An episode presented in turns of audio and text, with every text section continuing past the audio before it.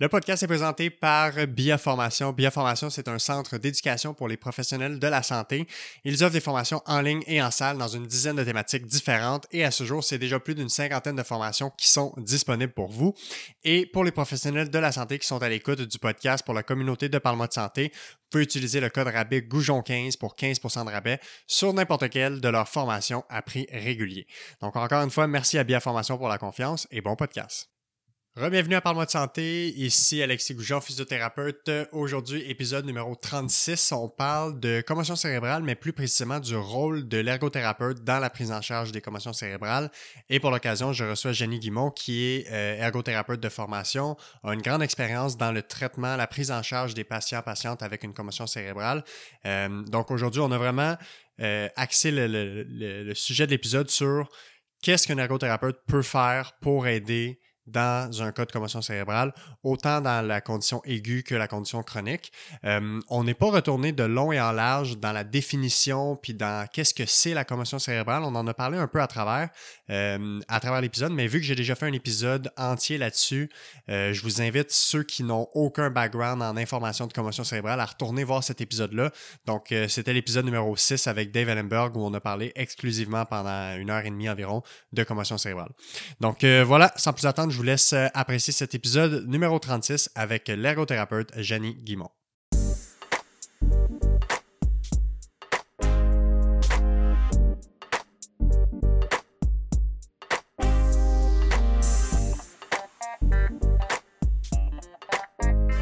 OK, on est parti. Jenny Guimont, bon matin, comment ça va? Bon matin, ça va bien, toi? Ça va super bien. Merci d'avoir accepté l'invitation. Euh, ça fait longtemps. On s'était écrit euh, quand même plusieurs fois là, dans les derniers, dernières années, derniers 18 mois pour essayer de trouver un timing qui marchait.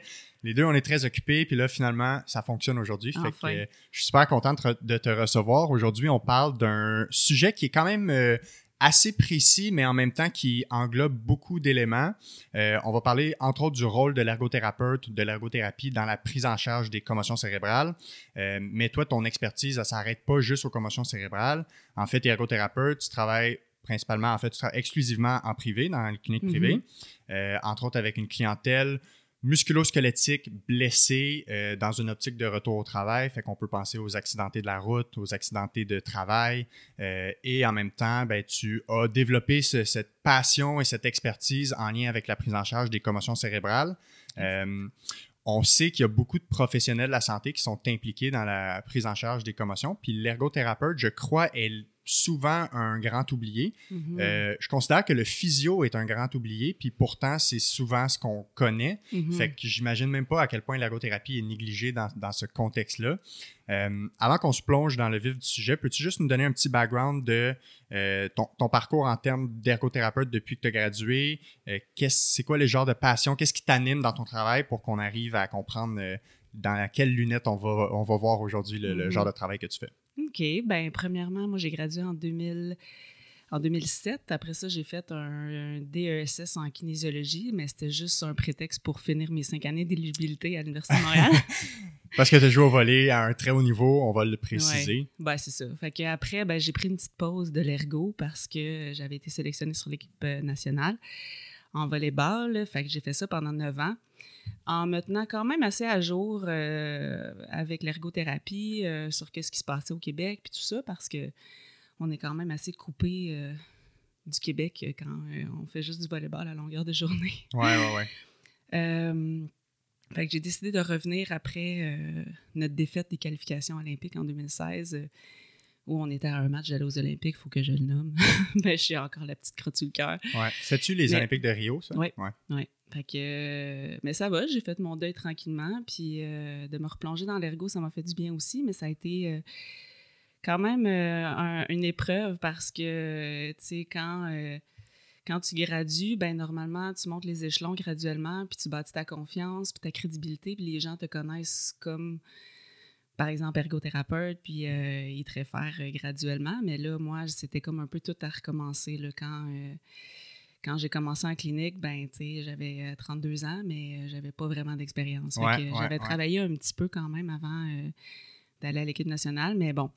Alors, c'est ça, j'ai replongé dans le milieu, puis moi, j'ai eu deux, trois commotions cérébrales dans ma vie, fait que je pense que ça a juste été une ouverture avec Christophe Allary qui, qui faisait son doctorat aussi en commotion comme kinésiologue. Puis je le connaissais via les carabins de l'Université de Montréal. Donc, en tout cas, ça a été comme la première entrée. Puis je me suis dit, bah, ben pourquoi pas, tu sais. Euh, puis après ça, je me suis dit, ah, tu sais, euh, qu'est-ce c'est quoi réellement le rôle de l'ergo avec les commotions? Puis je me suis rendu compte que c'est un rôle clé euh, dans la réadaptation, puis la prise en charge multidisciplinaire. Puis comme tu disais tantôt, on est souvent oublié. Puis en tout cas, je vais pouvoir en parler un petit peu plus, là, mais. Fait que, fait que c'est ça. Fait que tranquillement, avec les commotions, ben euh, j'ai remarqué aussi qu'on ne pouvait pas vraiment faire du temps plein parce que justement, j'avais pas beaucoup de références. Les gens, ils, je veux pas dire qu'ils minimisaient, mais c'était vraiment de l'ignorance sur le rôle de l'ergo avec les commotions. Puis, euh, on parle souvent d'accidentés de route euh, ou de blessures dans le monde du sport, mais on oublie la petite madame qui se cogne la tête sur le bord de l'armoire ou la personne qui glisse sur la glace alors qu'elle patinait, puis peut-être euh, un accident vraiment banal, là, ça peut arriver à tout le monde. Fait que, fait que c'est pas mal ma clientèle en ce moment. Euh, mais je fais, euh, je fais quand même beaucoup d'accidentés de travail de route, de musculo-squelettique et des prises en charge en santé mentale aussi pour le moment, pour comme combler mon horaire pour du temps plein. Cool. puis même, tu sais, j'irais plus loin en disant que tu dis qu'il n'y a pas beaucoup de références en ergothérapie, mais je pense qu'il n'y a même pas beaucoup de références tout court en réadaptation pour mm-hmm. les commotions il y a cette espèce de. Tu sais, ça s'en vient, l'information puis l'éducation en lien avec le fait qu'il y a beaucoup d'interventions qu'on peut faire dès le jour 1 de la commotion cérébrale pour maximiser la récupération. Mais je pense que c'est encore une espèce de comme, OK, c'est une blessure, entre guillemets, au cerveau, on attend que ça guérisse, mhm. il n'y a pas eu de bleu, il n'y a pas d'enflure, fait qu'il n'y a rien à faire. il y a encore ce mythe-là qui circule, mhm. alors qu'il y, a une variété incroyable d'interventions, puis on, va parler un peu de qu'est-ce que toi tu peux faire comme intervention. Euh, comme le but aujourd'hui, c'est pas de refaire un cours 101 sur la commotion cérébrale, si les gens ont aucune idée qu'est-ce que c'est, j'invite les gens à aller voir l'épisode, je pense que c'est 6 que j'ai fait avec Dave Allenberg, qui est une sommité en commotion mhm. cérébrale, où on a vraiment démystifié le A à Z de tout ce que c'est. Fait que c'est une bonne prémisse à avoir même avant d'écouter notre conversation, parce qu'aujourd'hui, on va vraiment se plonger dans ton monde à toi. Mhm. Avant qu'on parle de la commotion elle-même, euh, ergothérapeute, c'est déjà un, nom que les gens connaissent très peu, mhm. l'ergothérapie. Fait que qu'est-ce que c'est l'ergothérapie? C'est quoi le rôle de l'ergothérapeute? Dans quel genre de pratique on peut en retrouver mhm. euh, avant qu'on parle spécifiquement de la commotion? Ben, c'est une bonne question parce que même moi, j'ai euh, eu de la difficulté à le définir pendant plusieurs années, même tout au long de mon bac.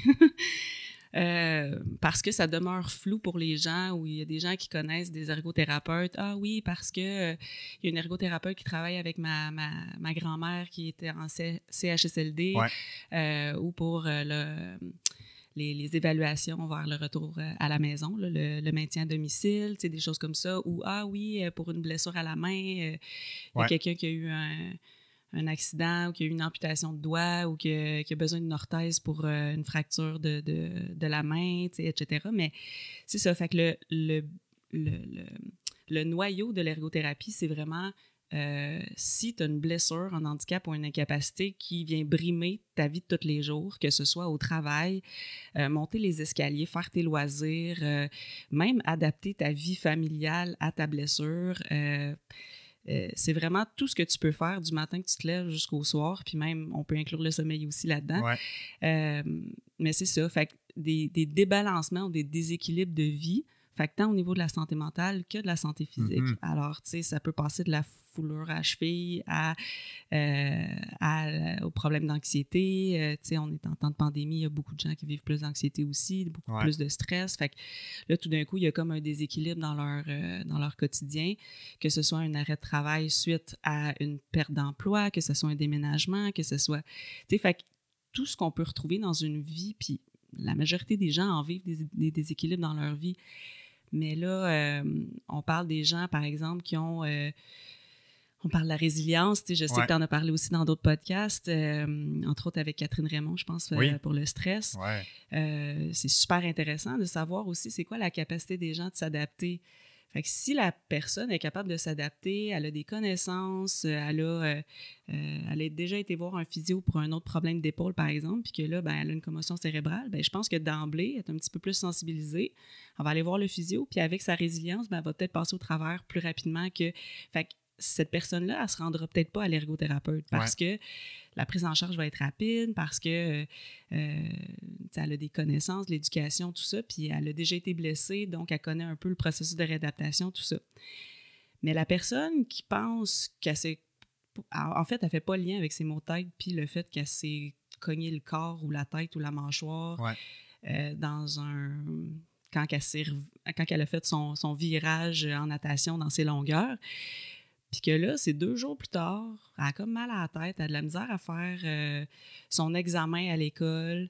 Puis là, elle banalise ça un peu. Puis là, après, ben, elle est vraiment dysfonctionnelle parce qu'elle a mal au cœur, puis elle a de la misère à dormir, puis elle comprend pas trop pourquoi. Puis là, Là, son chum ou sa blonde dit Ben voyons, comment ça, qu'est-ce qui se passe? Puis là, il y a comme un petit jugement qui se passe, en, qui est sous-jacent. Mm-hmm. Puis là, tranquillement, ben, pas capable de faire son travail comme d'habitude. Puis là, fait que c'est quand c'est insinueux comme ça que la personne, elle se trouve sans ressources, elle s'est jamais vraiment blessée, elle connaît pas c'est quoi la commotion cérébrale.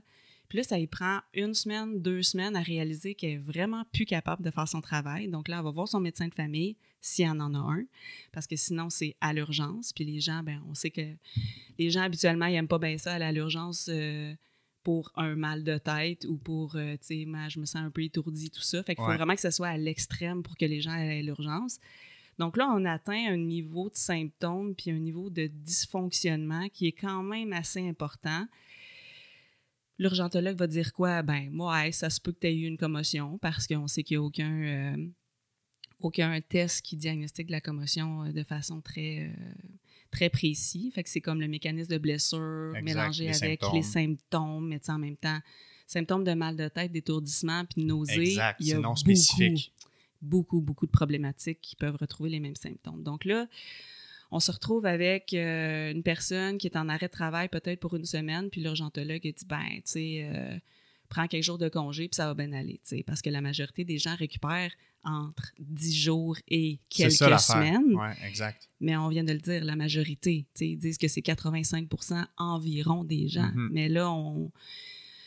Je ne sais pas si c'est le bon moment pour parler des facteurs de risque, mais tout ça pour dire qu'il y a beaucoup de facteurs qui prédisposent à la persistance des symptômes. Donc là, on vient de rajouter la complexité d'une commotion qui aurait pu sembler banale, mais avec un manque de prise en charge rapide, avec une méconnaissance aussi de qu'est-ce qui se passe euh, au niveau de la personne qui a reçu le coup. Là, on se ramasse à développer euh, des symptômes qui peuvent être plus persistants, puis qu'un mois, deux mois plus tard, la personne est comme, ben écoute, je peux vraiment pas retourner au travail, puis tout ça. Fait que là, fait que là, c'est là qu'il y a des références peut-être un petit peu plus précisément euh, que le, médecin va dire bon, mais OK, peut-être qu'il faudrait que tu aies un physio. Puis ça, c'est si le médecin connaît aussi le rôle de chaque professionnel dans la prise en charge de la commotion.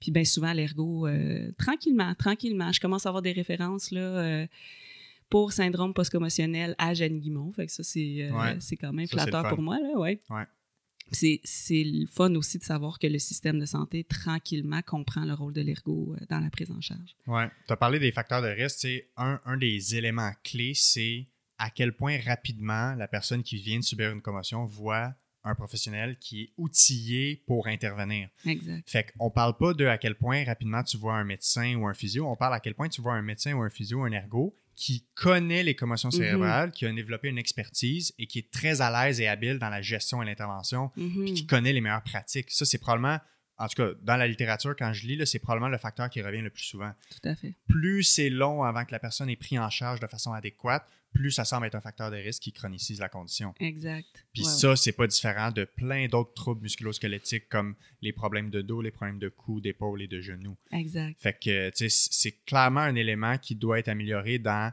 le, dans, je pense, le milieu public de santé parce que c'est souvent là qu'ils vont se retrouver. Ils vont se retrouver à l'urgence, ils vont se retrouver chez leur médecin de famille. Mm-hmm. Euh, mais tu sais, combien de fois, la première fois qu'ils voient quelqu'un, ça fait déjà deux, trois, quatre semaines, six semaines.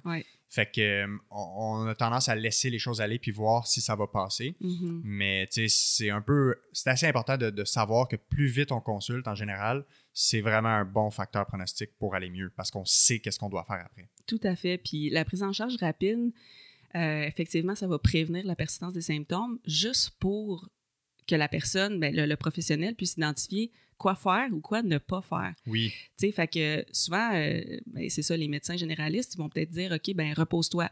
OK, mais là, euh, tu sais, on vit dans un monde de productivité, puis euh, c'est difficile de rester assis puis de pas faire grand-chose, tu sais. OK, ben pas faire grand-chose. OK, puis en plus, je peux pas écouter la télé ou je peux pas faire ci, je peux pas faire ça. Fait que les gens, ils se ramassent un peu à moi, j'appelle souvent le, ben pas le syndrome, là, mais si je te dis de pas penser à un éléphant rose, ben, mm. c'est bien dur de pas y penser, tu sais. Fait que, ou, tu touche surtout pas à ça. Tu dis ça à un enfant, il a envie d'y toucher, tu sais, versus si tu crées une distraction ou une mm-hmm. diversion plutôt. Fait que, fait que moi, mon rôle là-dedans, c'est d'accueillir la personne puis de dire déjà qu'est-ce qu'elle peut faire. Tu sais, qu'est-ce qu'elle peut faire, mm-hmm. comment qu'elle comble ses journées en étant en repos ou en étant limitée dans ces choses? Fait que moi, j'essaie d'éviter le mot éviter. Parce qu'il y a beaucoup de gens qui disent surtout ne fais pas ça. Puis encore là, il y a beaucoup de mythes là-dedans qu'on pensait qu'avant, il faut rien faire, puis que maintenant, on sait qu'on peut faire. Exact. Fait que, c'est sûr que oui, il y a un 48-72 heures que, OK, garde, si t'avais un concert, annule-le. Si t'avais un party d'amis, annule-le. C'est ça, toutes les immenses stimulations intenses. Exactement. Mais qu'est-ce qu'on fait après, tu sais? Comment qu'on reprend graduellement? Fait que la personne qui a, qui a consulté un médecin ou un professionnel qui a dit ben, évite complètement les écrans. Je veux dire, on est dans un monde de technologie avec le cellulaire, la télé, la tablette, les, les ordinateurs. Il y a des gens qui travaillent 8-10 heures par jour sur leur ordinateur. C'est extrêmement... Puis ça peut être anxiogène aussi de reprendre ça. Parce que la personne qui s'est fait dire, ben, évite complètement de faire hmm. ça. Il y a des associations qui se créent. Ben là, c'est ça, je vais-tu aggraver mon cas si, j'ai, si je regarde la télé ou, tu sais, il faut surtout pas que je regarde la télé. Fait qu'il y en a qui vont l'écouter, mais pas la regarder parce qu'ils ont peur de l'aggravation de leur mal de tête ou de leur, leur étourdissement. Fait que... Puis, tu sais, le, conseil, repose-toi, de, un, est, pas assez nuancé, de deux, est très général et ne veut pas dire la même chose pour chacun d'entre nous. Parce qu'il y a du monde à qui je dis repose-toi, puis ils s'en vont une semaine coucher dans leur lit, les lumières fermées, pas de bruit. Mm-hmm. Puis il y en a que je leur dis repose-toi, puis au lieu d'aller faire trois randonnées dans la fin de semaine, ils vont juste aller faire 10-15 km de jogging, puis ils vont juste travailler sur leur petit terrain, puis faire des rénovations. Fait que, tu sais, de un, ça doit être adapté selon chaque personne. Puis moi, je parle beaucoup plus maintenant, quand je, dans la prise en charge aiguë, à tout le moins, là, si ça fait 0, 3, 4 jours que la personne est arrivée, je vais beaucoup plus parler de repos relatif. Fait qu'on va parler, mhm. le degré d'irritabilité des symptômes n'est pas pareil pour tout le monde. Fait que ce qui semble être la meilleure directive, c'est essaie de ne pas irriter tes symptômes de façon significative. Puis tout ce qui n'irrite pas les symptômes, ben probablement que c'est correct de les faire. exact. Tu peux écouter un peu de télé, tu peux écouter un peu, tu peux faire de la lecture, tu peux faire des mots croisés, tu peux aller prendre une marche. Ça dépend vraiment de l'irritabilité de la condition. Mais tu sais, si tu as un mal de tête à 2, 3 sur 10, tu écoutes un film, puis là, ça monte 4, 5, 6, ben avant que ça se rende plus loin, là, mm-hmm. prends une pause, va faire autre chose, va te reposer. Mais là, tes symptômes, ils reviennent. OK, parfait, réactive-toi. Un peu de vaisselle, tu sais. Mais encore là, je pense qu'on revient aussi à un monde où, je sais pas euh, si tu as remarqué ça aussi, mais les gens ont besoin de savoir blanc ou noir. Tout à fait. Alors là, on vit dans une nuance de, de gris, là, puis il y en a 50 Shades of Grey.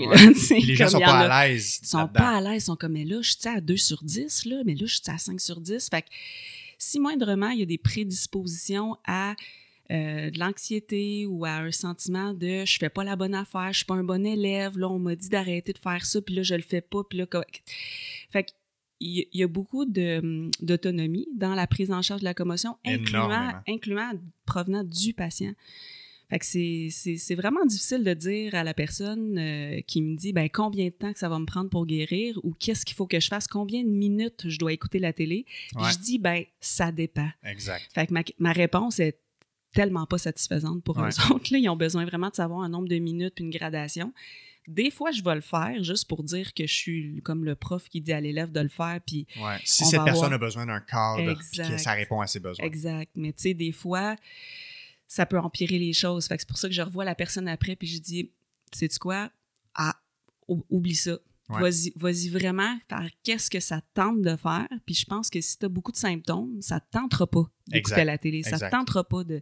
Fait que vas-y faire qu'est-ce que ça tente de faire. Mais là, si la personne elle a eu des prédispositions, par exemple, de symptômes dépressifs ou euh, qu'elle s'isole un peu plus, qu'elle a peur du jugement de ses collègues ou de son conjoint ou etc., ben là, on tombe dans un terrain glissant, puis c'est là que c'est là que c'est important d'adresser vraiment tous les aspects de la personne. Fait que, c'est la spécificité de l'ergo, en fait, de regarder, oui, le niveau physique de la commotion, mais c'est là que je me suis rendu compte aussi en traitant des gens en commotion qui ont subi des commotions que finalement, je fais un petit peu de traitement de santé mentale. Ben oui. En fait, pas mal, parce que c'est une blessure invisible. Il y a beaucoup de jugements ou de mythes ou de, de gens qui vont comparer euh, une, une personne qui a eu une commotion à dire ben moi j'en ai eu une puis j'ai guéri en sept jours comment ça que toi ça fait trois mois que bon Mhm.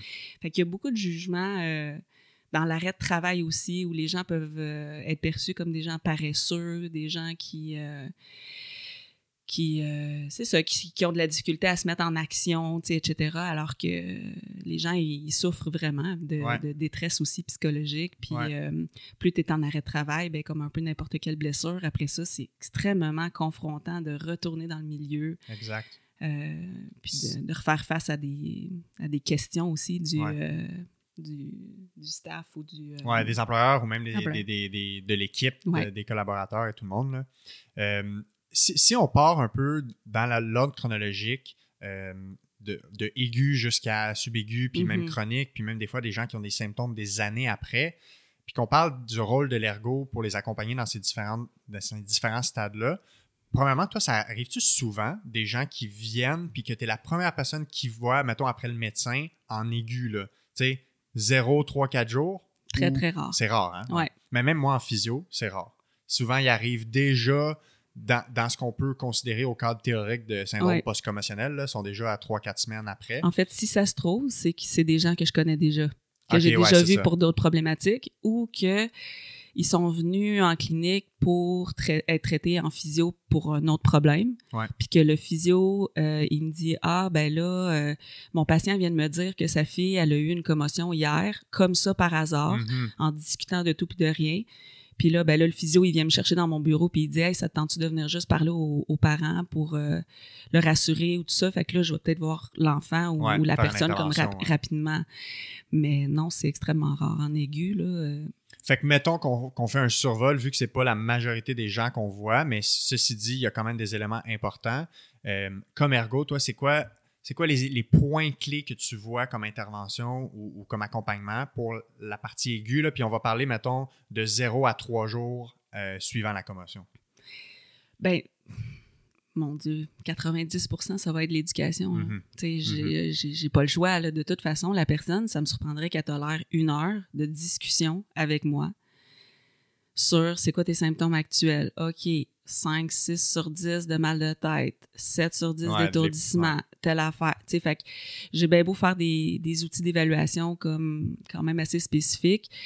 Euh, la personne, je vais voir qu'elle suit moins le, le- le cours de la conversation, qu'elle va, elle va tomber dans la lune, euh, je vais avoir la difficulté à garder son attention, puis tu sais, fait que dans une heure, tout ce que je vais dire, elle va retenir quoi, 20% 30% tu sais, fait que, fait que souvent, moi, j'écris tout, tout le temps, là, mes, mes, mes, mes recommandations Ouais. ou les devoirs que je leur donne, parce que euh, je sais qu'ils ont peu de rétention d'informations à la fin de ma rencontre. Fait que, tu sais, je te dirais même que en 0 puis 3 jours, probablement que si je l'ai au téléphone, je vais lui dire repose-toi pour 48 heures, puis on se voit après. Mhm. Fait que je, je voudrais pas vraiment les voir. Fait que je vais, leur, je vais peut-être leur envoyer euh, une petite feuille de assure-toi que tu te reposes bien. C'est un mythe de pas dormir. Il y a beaucoup de gens qui disent, ah, je devrais pas dormir. Ben non, ça dépasse. Si tu vomis à, à répétition puis que tu as vraiment un mal de tête 10 sur 10, c'est pas normal. Tu va à Ouais, l'urgence. ouais, ouais. Mais, mais si tu es juste fatigué, tu as mal aux yeux, tu as mal à la tête un peu, tu as mal au cœur,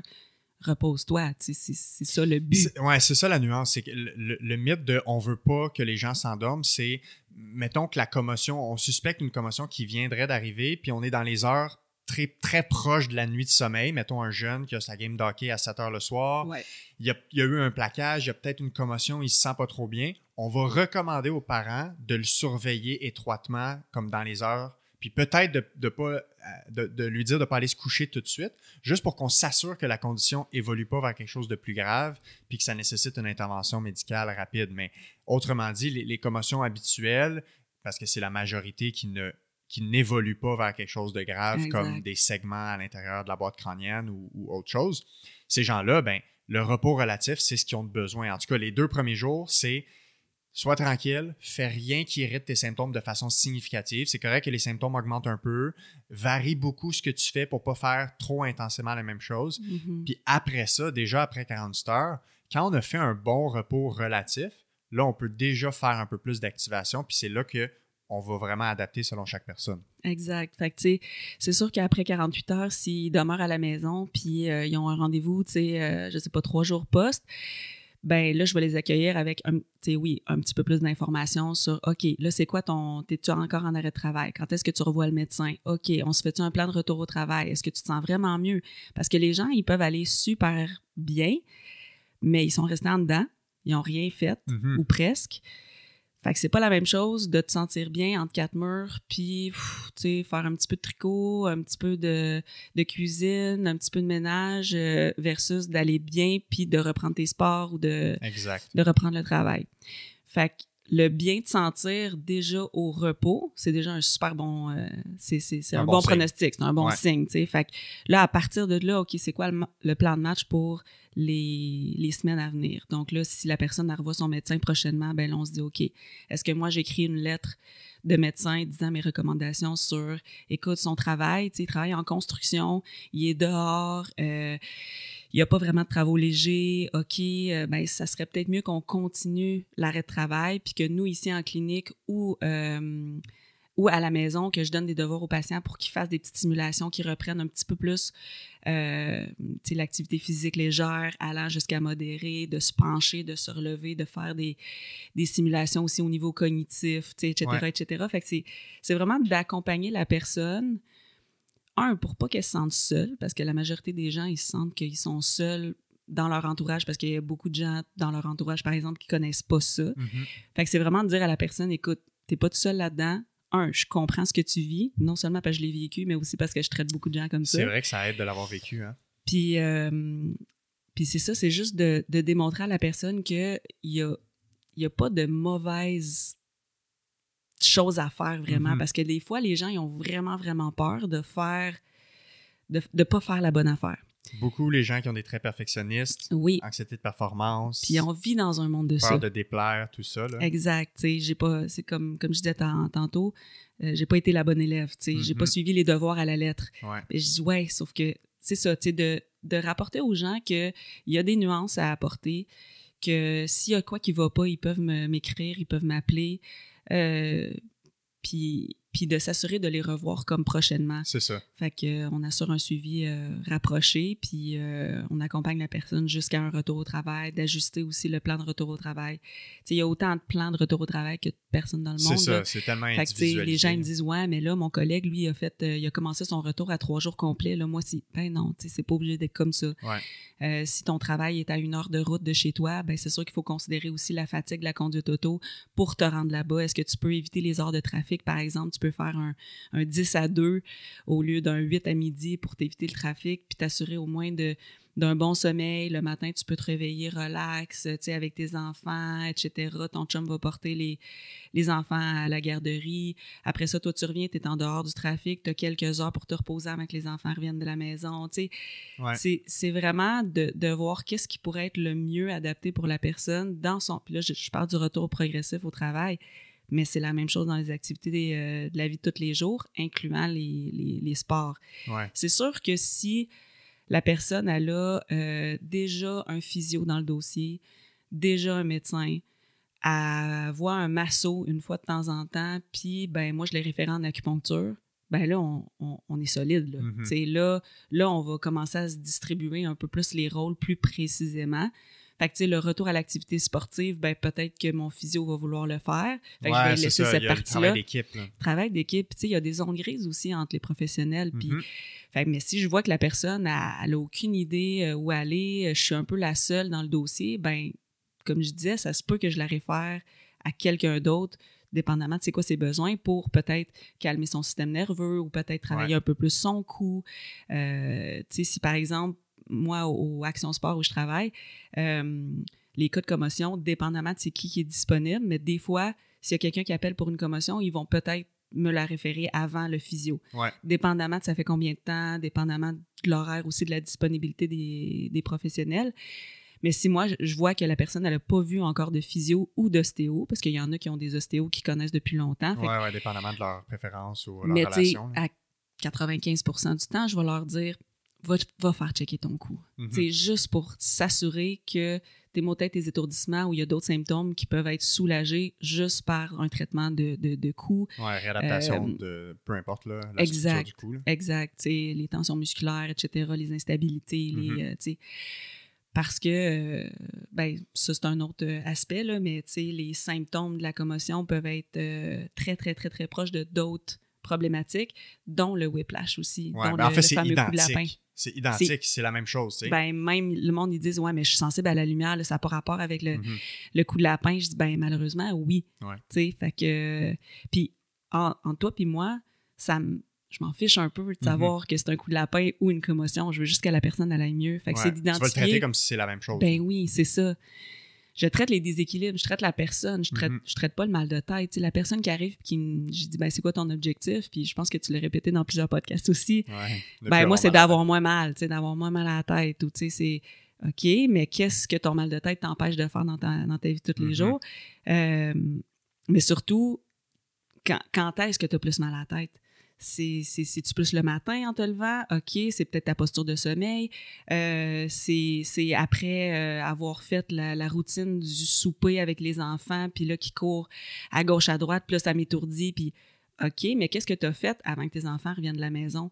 As-tu fait quelque chose de plus relax pour pouvoir être pas surstimulé au moment où tes enfants y arrivent? Est-ce que tu peux peut-être dire à ton chum ou ta blonde de cuisiner le le souper pendant que toi, tu vas peut-être te reposer un petit peu dans la chambre sans nécessairement aller dormir ou faire une sieste à 6-7 heures le soir. Mais, tu sais, comment redistribuer les tâches du quotidien? Puis là, depuis le début du podcast, je parle beaucoup de la vie familiale parce que souvent, ça ça égale surstimulation, surcharge de, de, de, stimuler tout ça. Mais ça, c'est ça, c'est si euh, sont en vie familiale, j'ai des, des, des, parents monoparentales, tu sais, euh, ça c'est encore plus difficile. Euh, puis là, en plus, on est dans un contexte de pandémie où les parents peuvent même pas aller porter leurs enfants chez les grands-parents, ou du moins, il y en a qui sont moins confortables. Ouais. Fait que c'est de voir aussi comment, c'est quoi l'environnement de la personne. Tu sais, en ergo, on fait souvent le lien entre personne, environnement puis occupation. Fait que c'est quoi l'interaction entre la personne, donc ses facteurs de risque dans le passé. Elle a-tu euh, un diagnostic de TDA, TDAH? Elle a-tu déjà fait une dépression dans le passé? Est-ce que c'est quelqu'un qui est connu pour être dans la lune tout le temps ou être désorganisé? Euh, c'est quoi ses valeurs, ses intérêts, ses croyances? Ben, la famille, c'est super important pour elle, par exemple. Ou, ah ben moi, il faut que je fasse du sport tous les jours, sinon je me sens pas bien, euh, tu sais, etc., etc. Fait que la personne en tant que telle, c'est super important de la connaître après ça, son environnement, mais son environnement physique, elle habite au huitième étage, puis il n'y a pas d'ascenseur. Il euh, faut qu'elle monte ses sacs d'épicerie jusqu'en haut. Euh, son environnement social, ah oui, je suis super proche de mes parents, ils viennent m'aider tout le temps, super.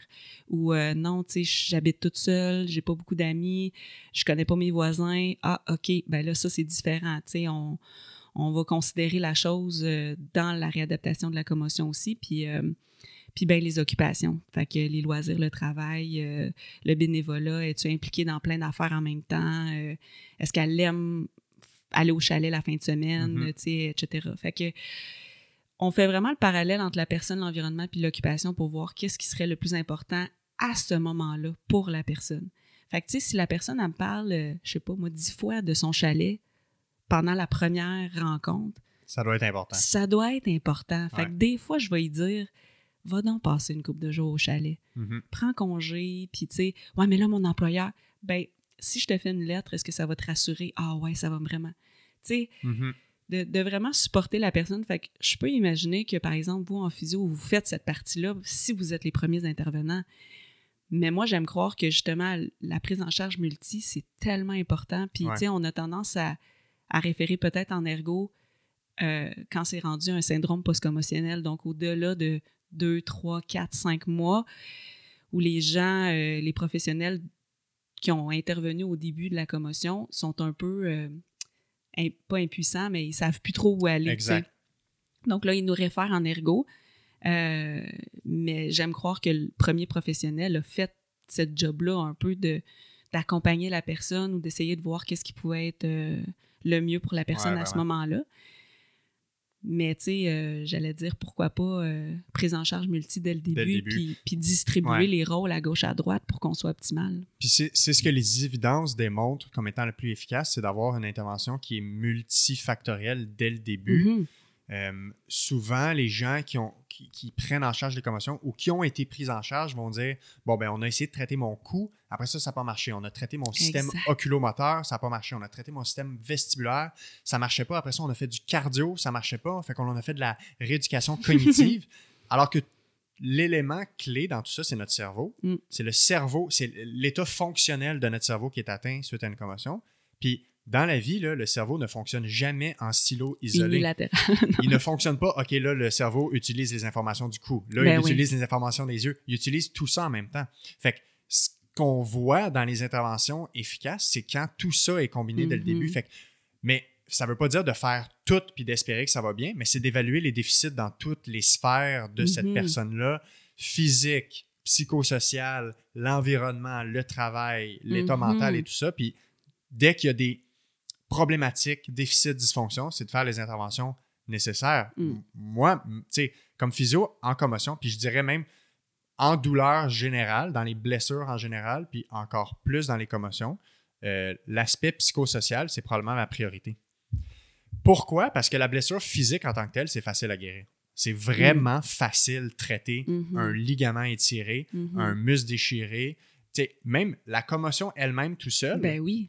tout seul si l'environnement est optimal. Il y a certains cas que, OK, ça a besoin de plus de stimulation de, par exemple, de la thérapie pour rééduquer le cou, le système vestibulaire, oculomoteur. Mais ma job, je le vois vraiment comme évalue tout ce qui peut faire que ça va pas bien, intervient là-dessus, puis ça va aller bien. Ben oui, pourquoi que la personne elle a encore mal? Exact. Si le ligament il est correct. C'est ça. Tu sais, T'sais. huit semaines plus tard, c'est pas Ben le ligament ouais. qui est lousse le problème. Là. Ben si on parle d'une entorse de cheville, par exemple, c'est beaucoup plus loin que ça. Fait que dans la commotion, pour moi, quand tu parlais que 90% de l'intervention jour 1, c'est l'éducation, ben, tu sais, probablement que jour 1 à, à 100, euh, s'il y a encore des problèmes, 90% reste encore l'éducation. Mhm. ben, peut-être que je nuancerais, là, parce qu'il y a probablement d'autres interventions plus précises selon les déficits observés, mais l'éducation reste clé tout le long, puis qu'on parle de douleurs chroniques, de douleurs, de blessures ou de commotion, ça reste la même chose. Fait que moi, comme physio, c'est clair que jour 1, je m'assure de faire le tour du travail. Comment c'est arrivé? Le contexte de la blessure? Ouais. Est-ce qu'il y a beaucoup d'anxiété associée à ça? Y a-t-il des facteurs de risque? Tu as parlé de TDAH. là, TDA le TDAH est fortement associé à un pronostic Mhm. plus négatif de la commotion. Mhm. Puis, tu sais, c'est complexe d'expliquer pourquoi, puis ça semble pas être juste lié au TDAH. Là. Mhm. Il semble avoir beaucoup de facteurs qui influencent ça. Mm. Fait que, tu sais, clairement, la prise en charge multidisciplinaire, multifactorielle, tu sais, multisphère, là, si on veut, Mhm. traiter les différentes sphères atteintes, ça, c'est, essentiel pour que ça aille Mhm. bien. Ben oui, puis je pense qu'il y a pour certains patients que je vois régulièrement, il y a 50 de ma séance que c'est juste de la réassurance. Ben ouais, c'est notre intervention la plus importante. De, tu sais, ça va être correct si tu fais ça. Ouais. Tu sais, fais-toi confiance, euh, tu sais, respecte ça, respecte ça, puis, euh, puis de ramener aussi, mais qu'est-ce que tu aimes faire, toi? Parce que dans un, pro- dans un processus de réadaptation, tu sais, je pense que tu l'as vécu aussi, quand on a une blessure, une douleur, euh, on veut tout faire pour que ça, ça se Mhm. répare, puis que ça aille mieux, pour qu'on puisse reprendre notre vie normale, tu sais. Mais des fois, c'est comme si on met un peu trop l'accent sur OK, il faut que je fasse mes exercices tous les jours. J'ai des patients qui m'ont dit, pas plus tard que hier, j'avais une patiente qui me disait qu'elle avait trois séries d'exercices visuels à faire par jour, tous les jours, puis en tout, ça c'était trois fois 20 minutes par jour, fait qu'une heure, puis ça, c'était juste pour les yeux. Wow. Puis euh, elle avait des exercices de cou, puis euh, des exercices cognitifs, puis des exercices de ci, puis ça. Fait que finalement, elle finit sa journée. Puis si elle n'a pas tout fait ça parce qu'elle n'a pas eu d'énergie, elle se sent mal, elle se sent coupable. Puis là, elle sent qu'elle fait pas tout pour s'améliorer, puis guérir finalement. Ouais. Alors là, on tombe dans un. Ben, c'est ça la beauté aussi de l'intervention. Là. Je pense que si on avait tous un papier euh, qui disait euh, comment guérir de A à Z, euh, puis si tu fais ça, tout va bien aller, là, Mhm. ben, on le donnerait, puis de toute façon, on n'existerait pas On comme pas professionnel. mais mais c'est de voir, Puis, puis, puis là, c'est ça, c'est là que, que je vois que c'est difficile, c'est quand les professionnels sont pas tous à la même clinique. Ouais. Là, l'optométriste qui est à gauche, puis là, le physio qui est à droite, puis là, le neuropsy qui est d'un autre côté, puis que je le connais pas vraiment, puis là, je peux pas vraiment, tu sais, je peux y envoyer un courriel, mais là, bon, il me répond pas tout de suite, puis là, le médecin, puis là, puis là, l'employeur qui, là, il met de la pression, ou les assurances, puis là, tu sais, fait que c'est quand même assez complexe, puis il faut se mettre à la place de la personne pour dire, OK, ben moi, si j'étais elle, moi aussi, j'y ferais probablement tous les exercices. Ouais. Mais là, moi, je viens juste ajouter une nuance de tu as le droit de décider. C'est toi qui es au centre de l'intervention. Tous les professionnels sont autour de toi pour que toi, t'ailles mieux, mais Mhm. toi, tu as le droit à ton mot aussi. Puis si tu sens que c'est trop, tu peux lever la main puis leur dire est-ce que c'est normal?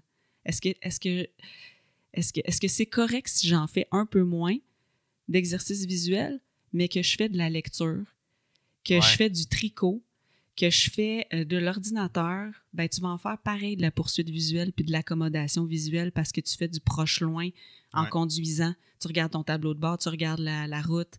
Tu sais, comment qu'on fait pour transférer les acquis d'un euh, d'un exercice vraiment en clinique Ouais. vers une activité de la vie quotidienne? Fait que, tu sais, puis que la personne ne sente pas vraiment qu'elle est en train de faire un devoir, mais plus d'apprécier sa lecture de son roman, d'aller conduire euh, 5, 10, 15 minutes pour aller voir sa sœur puis jouer avec son neveu. Tu sais, c'est ça le retour à la vie normale. Puis je veux vraiment pas banaliser les exercices visuels parce qu'effectivement, ou oculomoteurs ou, euh, ou vestibulaires sont super importants à un certain point dans la commotion.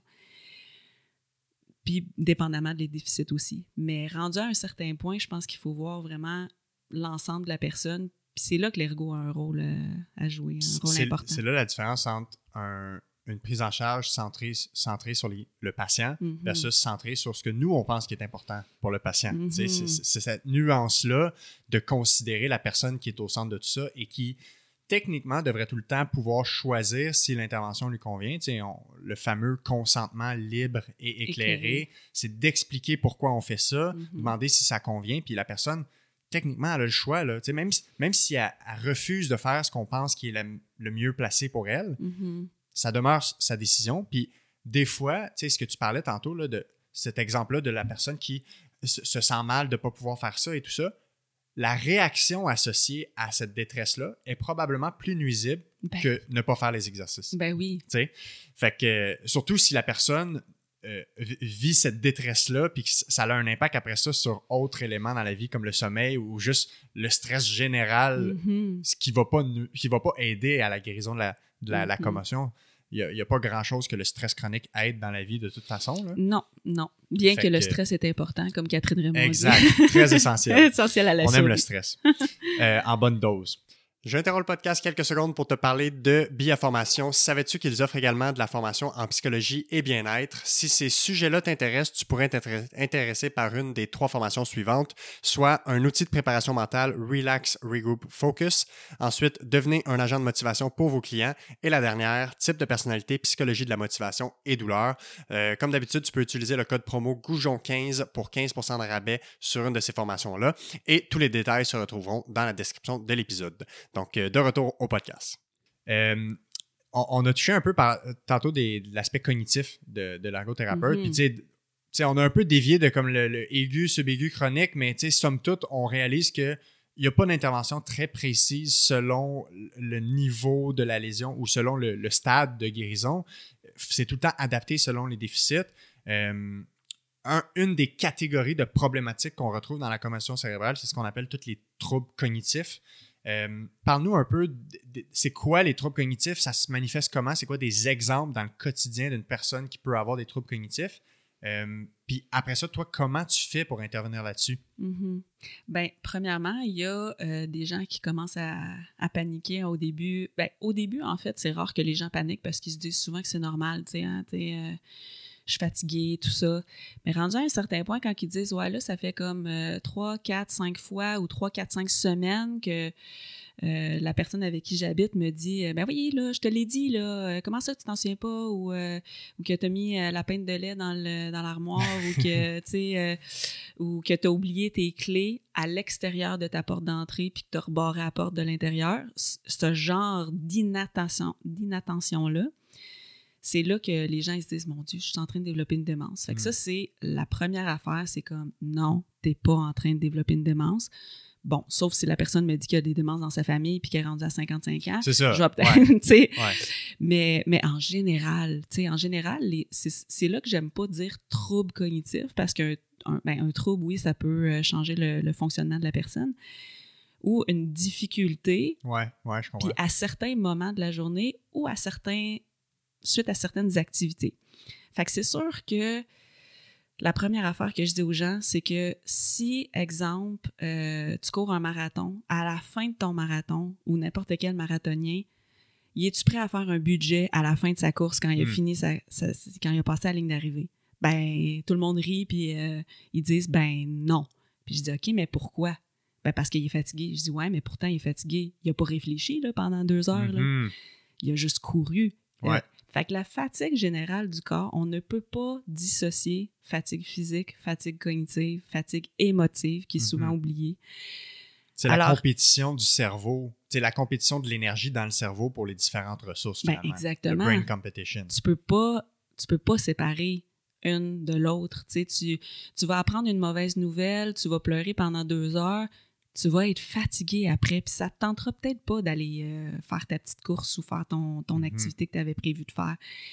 Ou tu viens de te chicaner avec quelqu'un, puis là, tout d'un coup, tu as comme une grosse baisse d'énergie. Puis, fait tout ça, de, de, de, un, encore là, éduquer la personne que si elle est fatiguée, c'est normal qu'elle ait plus d'inattention. C'est normal qu'elle puisse moins tolérer une conversation difficile ou euh, d'analyser les pour et les contre de l'achat d'une nouvelle maison ou de, de, quitter peut-être son travail ou de changer d'emploi. Ou, fait pour le moment, au, pour le moment, au début, début de, la prise en, en, charge, je dis souvent aux gens, repousse les grosses décisions. Là. C'est pas le temps en ce moment de t'asseoir puis de prendre des décisions. Tu n'as pas toutes les ressources dans ton cerveau pour bien analyser, bien puis, puis, encore là, tu vas peut-être regretter ta décision parce qu'en ce moment, peut-être que tu choisis de, de, de, par exemple, pas aller dans un travail qui est trop euh, difficile ou qui a trop de défis.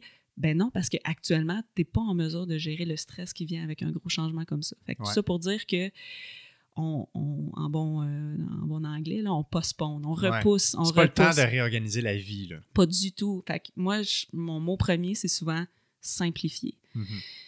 Simplifie, lâche prise, c'est pas grave. Je dis souvent ça, tu sais, c'est pas grave si ta vaisselle n'est pas faite. Tu sais, c'est pas grave que tu n'aies pas été prendre ta marche parce qu'il fallait absolument que tu la prennes aujourd'hui puis il fait moins 30. Ouais. Tu sais, il y a beaucoup de. Tu sais, relâche tes épaules un peu, là, tu sais. Fait que. Que ce soit au début, alors qu'au début, les gens, on dirait qu'ils comprennent parce qu'ils disent Ouais, mais je peux pas. Je peux vraiment pas aller prendre ma marche. Fait qu'on dirait que la décision est facile à prendre. Puis, c'est là souvent qu'il y a de l'éducation. Puis moi, je fais bien des, dessins, puis des. Un, parce que les gens, la majorité des gens sont visuels, mais aussi, suite à une commotion, la capacité d'abstraction, puis de réfléchir, d'avoir une petite boîte dans ta tête pour comme faire une image, c'est très difficile. Fait que il y a plein, tout le temps plein de papiers sur mon bureau. Puis, puis je dessine souvent le, le, première, première bulle, c'est exemple que tu as 0 à 4 sur 10 de symptômes quelconques ou de fatigue. Au milieu, c'est entre 5 et 7. Puis la troisième bulle, c'est entre 8 et 10 sur 10, exemple. Mm-hmm. Ben, la première bulle, puis la dernière bulle, qui est 0 à 4 puis 8 à 10, il n'y a pas personne qui se casse la tête. Parce que quand tu es à 0 et 4 sur 10, exemple de fatigue, ben, tu te casses pas la tête. Tu fais tout ce qui est planifié dans ta journée, puis tu.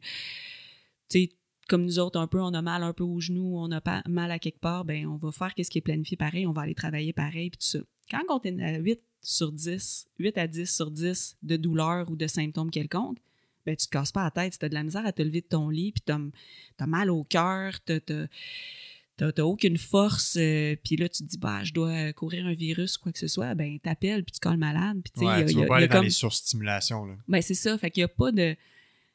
Il y a moins de, de prise de décision à prendre quand c'est dans les extrêmes. Fait que ça revient un peu à ce qu'on disait tantôt. Le bloc du centre, c'est la nuance. Entre 4 et 7 sur 10, qu'est-ce que tu vas faire? Fait que c'est là qu'il faut encadrer la personne pour dire, sans nécessairement te dire, bon, t'es-tu à 3 ou à 4 sur 10 de mal de tête? C'est pas ça.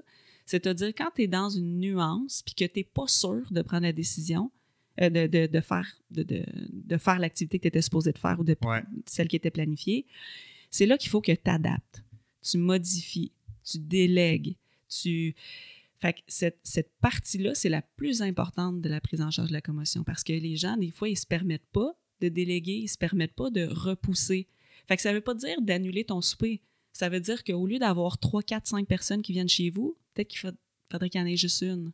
Puis peut-être qu'eux, ils amènent l'entrée puis le dessert, puis toi, tu fais juste cuisiner le Ben, repas. tout compris. Des choses comme ça. Là. Exactement. Fait que, tu sais, des fois même, je dis, c'est plus simple pour toi d'aller chez la personne, puis de partir quand tu veux, Mhm. ou d'inviter la personne, puis que la personne, c'est ta meilleure amie, puis que tu lui dis que si à 10 heures, tu la mets dehors, elle sera pas fâchée contre toi, tu sais. Ouais, ouais. Fait que c'est tout cet aspect-là que les gens font comme Ah, ouais, OK, tu sais, bon, là, euh, par exemple, les restos sont fermés, mais tu sais, je lui dis, ça veut pas dire de pas aller au resto. Ça veut juste dire que peut-être que tu vas te mettre dos à tout le reste du resto, l'air ouverte, puis tu vas te mettre face à la personne qui est juste dans un petit coin. Comme ça, il va avoir moins de stimuli, moins. euh, tu vas aller peut-être déjeuner au lieu d'aller souper le soir. Euh, les déjeuners sont un, les restos à déjeuner sont peut-être un peu moins euh, moins remplis, surtout un matin de semaine, exemple. Ouais, ouais. Tu sais, fait que c'est d'adapter les choses et non pas de éviter, comme je disais tout à l'heure, ou de, de s'isoler, de, de- d'annuler tout. Mais là, encore là, on n'est pas à 8 sur 10 de symptômes. Ou, tu sais, Mhm. Mais c'est quand tu es dans le 4 à 7, puis là, c'est très aléatoire ce que j'ai dit là, le 4 à 7. là, c'est juste pour dire quand tu es dans un, Dans des modérés, là, tu sais. un milieu de Ah, tu sais, je me sens pas super bien. OK, ben là, j'avais prévu aller faire l'épicerie. Je vais peut-être je vais peut-être appeler ma blonde pour lui dire Regarde, tu peux-tu arrêter en passant, juste acheter les essentiels, puis Mhm. euh, j'irai peut-être demain, tu sais. Ouais. Fait que il y a aussi une progression dans la planification d'activités sur les gens. Parfois, ils tombent dans un ben, je vais voir comment je me sens demain. Fait que là, ils se lèvent le matin, puis là, ils ont comme le stress de planifier le reste de la journée en fonction de comment ils se sentent. Ça veut pas dire que c'est mauvais, mais c'est parce que ça met un stress sur comment je me sens, puis là, ça met un focus sur je suis à 3, à 4 ou à 6 sur 10 de symptômes. Ouais. Fait que moi, je dis souvent, planifie-le dans ton agenda. Premièrement, aie un agenda, que ce soit papier ou cellulaire, mais faut que tu aies une extension de ton cerveau là, pour un certain temps. Mhm. C'est comme une béquille. Ça veut pas dire que tu vas être pogné avec ça tout le reste de ta vie. Ça veut juste dire, pour le moment, tu as besoin de ça parce que ton cerveau fonctionne à Moins de capacité. moins de capacité. C'est tout simplement ça. Puis les déficits ne sont pas permanents. Je dis ça en regardant dans les yeux la personne. Mhm. Je veux pas dire chaque rencontre, mais si je vois qu'il y a un fond d'anxiété, c'est sûr qu'il faut que je leur dise que ça sera pas permanent. Ouais. Entre toi et moi, ça se peut qu'il y en ait des petits déficits permanents. Ouais. Mais, mais tu sais, je veux certainement pas. euh, tu sais, c'est pas le moment de stresser la personne plus pour dire, ouais, ça se peut que tu vives avec des petits trous de mémoire ou des Mhm. petits. euh, Puis De toute façon, on peut pas tout le temps prédire Ben, avec précision. Ben fait qu'il y a une partie de le, le temps va nous le dire, mais comme pour une grande majorité des gens, on est capable de leur dire que la majorité, comme dans la très grande majorité des Mhm. gens, ça récupère. Puis, tu sais, pour revenir à ta question au niveau cognitif, c'est que, comme tu dis, c'est plus facile de guérir l'aspect physique, mais c'est aussi pas souvent l'aspect que la personne est le plus stressée. Ouais. La personne est beaucoup plus stressée par rapport à ses trous de mémoire, le fait qu'elle cherche un mot, elle n'est pas capable de, le- de le trouver, Difficulté de concentrer. concentrée, Apprendre- tout le temps distraite, plus capable de faire deux choses en même temps. Ouais, mais moi, avant, là, je faisais tout. Là. Je, Mhm. je, pouvais préparer mon souper, je pouvais faire ci, je pouvais faire ça. Ouais, ben là, non, parce que Mhm. ton cerveau, il pue. Tu sais, l'attention divisée, l'attention soutenue, l'attention sélective, c'est les trois fonctions euh, exécutives qui partent en premier. Ouais. Comme je disais, le marathonien, Peux-tu à la juste limite. préciser, c'est Oui. quoi la différence entre les trois? Donc, attention sélective, c'est le fait d'être concentré sur une chose alors qu'il y a d'autres choses autour qui se passent. Fait que t'es- tu mets ton focus attentionnel sur une chose. Exemple, lire quand que la TV est allumée en, en- en arrière-plan. Ouais. Euh, ou, exemple, travailler dans des cubicules, tu sais, puis que là, il y a d'autres choses qui se passent autour, mais toi, tu es capable de faire ton travail. Donc, il y a des choses qui se passent, mais tu sélectionnes ce sur quoi tu es concentré. C'est ça. Capacité d'inhibition, en fait, Ouais. de ton cerveau. Après ça, attention diviser, c'est de faire deux choses en même temps. Donc, le, le classique, c'est de prendre des notes pendant que tu écoutes un cours à l'école. Fait que tu es capable d'écouter, mais tu es capable d'écrire en même temps d'autres mots, en même temps que de comprendre qu'est-ce que le prof dit. Mhm. Euh, puis attention euh, soutenue, c'est le fameux concentration, qui n'est pas vraiment un terme, euh, ben, je ne veux pas dire scientifique, mais euh, dans, dans les Le terme euh, euh, populaire. populaires, ouais. Attention euh, soutenue, c'est d'avoir une certaine attention pendant un certain temps. Fait que, est-ce que tu es capable de te concentrer pendant deux heures sur un cours sans nécessairement perdre d'attention ou, euh, ou Ouais. distraction, tout ça? Ou d'être comme quand tu es absorbé dans ton travail, puis là, tu focuses, puis là, ça, ça fait deux heures qu'il a passé, puis que tu as été concentré à faire Exact. quelque chose. C'est le genre de- d'exemple. Exact. Fait que c'est sûr que les trois vont prendre le bord. Fait que moi, je dis souvent aux gens, si je te dis cinq mots, direct là, là, table, bouteille, cellulaire, jaune, fenêtre. Puis là, je te dis, vas-y, répète-moi là. Mhm. Là, la personne elle va me dire, ben là, je savais même pas qu'il fallait que j'y retienne. Genre, ben, t'as pas une bonne mémoire. Mais non, tu sais, on peut pas juger de la mémoire si j'ai pas capté ton attention au départ. Ouais, si, si on n'a je pas te demandé dis- la tâche. Ben non, si je te dis, bon, là, Alexis, es-tu prêt? Je vais te dire cinq mots, faut que tu les retiennes, puis je vais te les redemander après. Ouais. Là, tu vas faire, OK. Là, c'est comme si tu mettais un mode switch à Ouvre ton un cerveau. tiroir quelque part. C'est ça. Fait que les gens, souvent, sont troublés par les, la problème de mémoire. Et je me rappelle même pas qu'est-ce que j'ai qu'est-ce que j'ai mangé hier pour souper. Ben, moi non plus. Ouais, Moi parce non que c'était peut-être pas important de s'en souvenir. Ben, puis- exactement aussi, je m'en rappelle pas comme là sur le moment, mais si je me mets à réfléchir avec qui j'étais, j'étais où pour Mhm. souper, je me, je me visualise d'ouvrir mon frigidaire, puis là, je suis Ah oui, c'est vrai, j'ai mangé une salade aux œufs, tu sais, exemple. Fait qu'on peut pas juger de la mémoire s'il n'y avait pas l'attention de départ. Puis souvent, l'attention, c'est c'est ça qui, qui, qui part en premier dans la commotion. Pourquoi? Parce qu'il y a une hyper-excitabilité des neurones, puis c'est comme une hyper... Ça, ça se manifeste en hyperactivité du cerveau. Donc, tout est vu comme un peu un danger pour le cerveau. Fait que normalement, l'attention sélective, où tu es capable de te concentrer sur une chose puis d'inhiber le reste autour, c'est comme si ton cerveau te dit qu'est-ce qui est important, c'est ce que tu lis en ce moment. Mhm. Puis si tu entends la TV en background ou un, un- un- une auto qui passe euh, ou la, la- la déneigeuse ou quoi que ce soit, ben c'est pas considéré comme important, donc j'ai pas besoin de mettre mon attention là-dessus. Mais là, après une commotion, c'est comme si tout est vu comme un danger, Potentielle comme un potentiel menace. menace. Exactement. Donc là, la déneigeuse, ça va être tout aussi important que ce que tu étais en train de lire. Puis si euh, quelqu'un d'autre qui habite avec toi, il vient fermer la porte du frigidaire ou d'ouvrir la porte d'entrée ou n'importe quoi. Fait que là, les gens, ils deviennent distraits À rien. à rien. Fait que là, on se ramasse dans, un, dans une tâche où tu es supposé de retenir ce que tu es en train de lire, mais en même temps d'écouter la déneigeuse, d'écouter le frigidaire qui se rouvre, qui se ferme, de l'autre qui parle, l'autre qui prend sa douche, puis l'autre qui ci, puis ça. C'est normal que tu retiennes pas qu'est-ce que tu as lu. Mhm. Fait que là, c'est sûr qu'au début, c'est d'essayer de diminuer, comme je disais tout à l'heure, simplifier. Diminuer les stimuli environnants. Fait que oui, de mettre des écouteurs comme on a, par exemple, tu pas nécessairement noise cancelling comme aucun bruit, mais juste, juste atténuer, diminuer, atténuer, limiter, pas éviter ou restreindre complètement. Ouais. Fait qu'on va essayer de diminuer, tu sais, euh, c'est pareil comme au début quand je te dis euh, que t'es pas habitué de méditer, je dis ben commence à méditer dans un parc. Hey, bonne chance.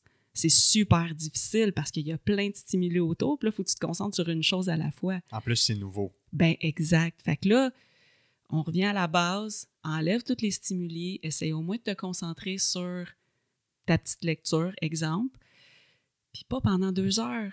Mets-toi pas au défi de suite. Commence par un 15-20 minutes, puis essaye dans ta tête, juste en fermant tes yeux, en prenant une pause de yeux, parce que ça, c'est quelque chose aussi que je dis souvent. Le cognitif et les yeux sont très, très étroitement reliés. Fait qu'essaye, les gens ils disent Ouais, mais tu sais, j'ai mal aux yeux, ou je suis pas capable de retenir rien. Ouais, mais tes yeux, là, c'est ton extension de ton cerveau. Fait que si j'enlève les yeux de ta tête, là, ils servent à rien, tes yeux. c'est la connexion Ouais. entre ton cerveau puis ce que tes yeux voient. Donc, si ton cerveau il a été secoué, il y a eu des changements chimiques dans ton cerveau, ben ça se peut que ça se résume en une espèce de douleur au niveau des yeux ou un, problème de coordination binoculaire ou de problème de suivre une ligne quand tu lis ou que tout devient flou. Ou que, fait que là, s'il y a beaucoup d'énergie qui est euh, euh, pas mobilisée, mais qui, est dépensée juste à suivre une ligne, ben encore là, c'est normal que tu ne retiennes pas qu'est-ce que qu'est-ce que tu as lu. Fait que tout ça pour dire de simplifier, de limiter les stimuli environnants pour la concentration d'une tâche, mm-hmm. déjà en partant, la personne va avoir plus de succès. Puis ça, c'est quelque chose que je dis souvent aux gens, ne te mets pas au défi. Ce n'est pas le temps de te mettre au défi, c'est le temps de, restreindre, de, ben, de, limiter pour que tu aies des succès. Fait que là, la personne a dit Ah, j'ai eu 15 minutes, puis j'ai fait un petit résumé dans ma tête, puis j'ai retenu ce que, ce que j'avais lu. Mm-hmm. Yes! Fait que là, c'est un sentiment de valorisation, c'est un sentiment que. Fait est capable finalement de retenir. C'est juste qu'on a essayé de simplifier la chose, essayer de, venir, de revenir un peu plus vers une attention sélective, puis une attention soutenue, mais de 15-20 minutes, tu sais, pas de deux heures. Ouais. Tu sais, à, quoi ça me fait penser? Ça, le, le, principe de base pour guérir à peu près n'importe quel trouble musculo-squelettique, puis on rentre la commotion là-dedans, c'est de tout le temps trouver au moment même précis dans lequel on est, avec la personne précise qui est devant mm-hmm. nous et la pathologie, le meilleur équilibre entre le mode protection puis le mode exposition. Fait est-ce qu'on est dans une condition où là, il faut plus protéger les systèmes puis enlever des stimulations? Mhm. Ou, OK, on a gradué de ça, puis là, on a assez protégé, puis là, il faut remettre en mode exposition, fait qu'on rajoute des challenges et des défis, que ce soit physique, cardio, mhm. cognitif. Puis, tu sais, le, fameux concept de quantification du stress mécanique qu'on mhm. parle tellement dans ben les blessures, faut bien doser le stress qu'on met sur nos tissus, sur notre blessure pour que notre blessure s'adapte, nos mhm. articulations s'adaptent. De plus en plus, potentiellement dans la dernière année, je décris de plus en plus ce que je fais comme travail comme je fais de la quantification des stress. Tout à fait. Puis avant, je parlais beaucoup de stress mécanique. Puis tu sais, Blaise, avec son, groupe, la clinique du mhm. coureur, parle ben beaucoup de quantification du stress mécanique. Mais tu sais, même dans la littérature, avec la course à pied puis les blessures, c'est challenger les aspects du volume d'entraînement puis d'intensité de l'entraînement comme étant les seuls ou principaux facteurs en lien avec les blessures. Fait que maintenant, je parle beaucoup plus de quantification du stress, point. Fait que mhm. stress mécanique, la quantité de charge qu'on te demande à ton, ton dos, à, mhm. ton cou si c'est une commotion, à, l'ensemble de ton système cardio. Quantification du stress avec le travail. Euh, les tâches demandées. Peut-être qu'en ce moment, on fait une assignation temporaire. Réduire un peu la quantité de tâches qui est demandée au travail. Quantification de l'horaire. Peut-être qu'on va faire des demi-journées. De l'environnement. L'environnement. Peut-être que du télétravail, c'est mieux que d'aller au travail. Quantification du stress psychologique. Tu sais, as parlé tantôt, là, à, la, maison, la famille, la vie familiale, euh, ça peut avoir un grand impact, mais même dans une bulle familiale qui va bien, qui est fonctionnelle, ça peut avoir un grand impact. Imagine une famille qui est dysfonctionnelle. Mm-hmm. Imagine une relation de couple qui va pas bien. Un enfant qui a un handicap ou qui a un trouble quelconque en ce moment. Euh, mm. un, ado qui est dans une phase dépressive, puis c'est le parent qui est le, qui est le principal support. Fait que, quantification du stress familial, quantification du stress mental.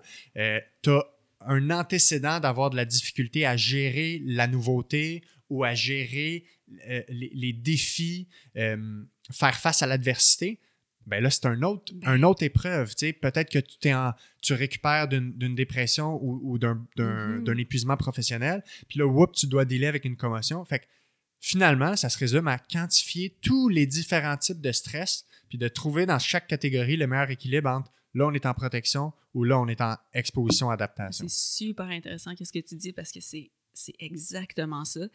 Puis sans même l'avoir nommé, c'est un peu ça qu'on fait. Eh ben, exact. Ça, se résume à, ça. Tout à fait. Puis, euh, puis comme tu dis, c'est de voir la quantification du stress à quel moment dans la réadaptation, mais aussi à quel moment dans la vie de la personne. Mm-hmm. Parce que ça aussi, ça peut varier, comme tu dis, tu sais, elle sort d'une dépression, OK, elle a peut-être pas tous les outils pour combattre un, input ou l'arrivée d'un nouveau stress dans sa vie.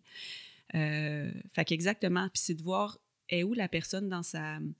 Il y a beaucoup de gens qui, sont, qui se disent ben, je me sens pas prêt à affronter, par exemple, mes collègues que je le sais qu'à la base sont un petit peu plus. Euh, ils ont tendance à juger ou ils ont tendance à pointer du doigt ou que l'environnement de travail n'est pas super sain. Fait que là, c'est vrai que ça. Exemple, la personne pourrait avoir des capacités de retour au travail, mais considérant que l'environnement n'est pas sain de départ, ben peut-être qu'on va attendre que la personne Mhm. elle ait un petit peu plus confiance en elle. Ouais. Puis moi, à la limite, je fais des mises en situation. hein. Ça peut être très drôle. là.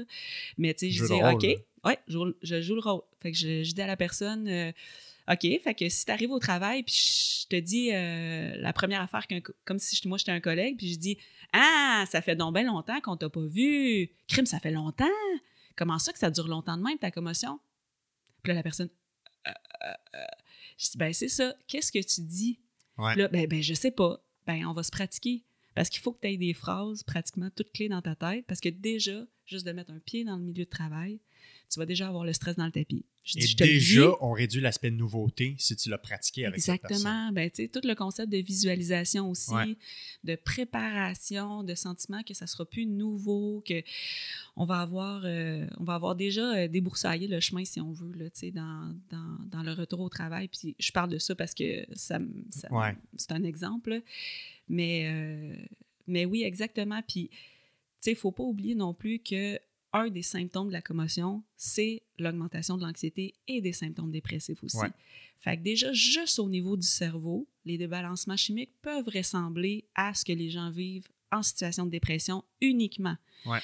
Donc là, c'est sûr qu'il faut adresser ça. Fait qu'il y a un gros travail aussi de dépistage vers wow, là, la personne, elle commence, elle commence à s'enfoncer dans un cercle vicieux Ouais. de isolement, de diminution ou cessation des activités qu'elle aimait. Elle se sent plus euh, capable de faire les choses, elle n'a plus confiance en elle. Euh, tout d'un coup, ça ne tente plus de retourner au travail. Elle ne sait plus si elle, elle veut faire ça.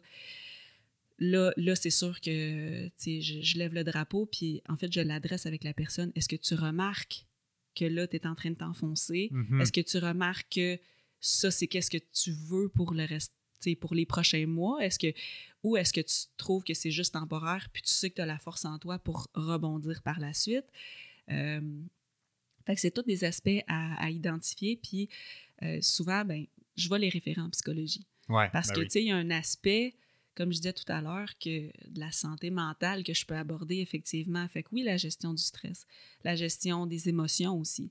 Sais, des gens qui sont super irritables puis qui ont l'impression qu'ils ont une surcharge de stimuli toujours autour d'eux puis qu'ils vont exploser. Sais, euh, la fameuse mèche courte ou euh, grimpage d'un rideau, là, ben, je le vois souvent, souvent avec mes patients à commotion, surtout si euh, c'est au niveau frontal. On Ouais. connaît euh, les impacts aussi au niveau frontal, un petit peu plus d'agressivité, moins d'inhibition, tout ça. Puis les gens, des fois, ils se sentent coupables parce qu'ils vont, en bon québécois, pogner un air Mhm. après leur enfant qui n'a rien fait ou presque, puis Ouais. qui a juste joué dans le salon, puis que euh, la personne, elle va juste euh, crier Péter après coche, ou là. péter une coche. Fait que là, il- là, là, la personne, elle se sent mal.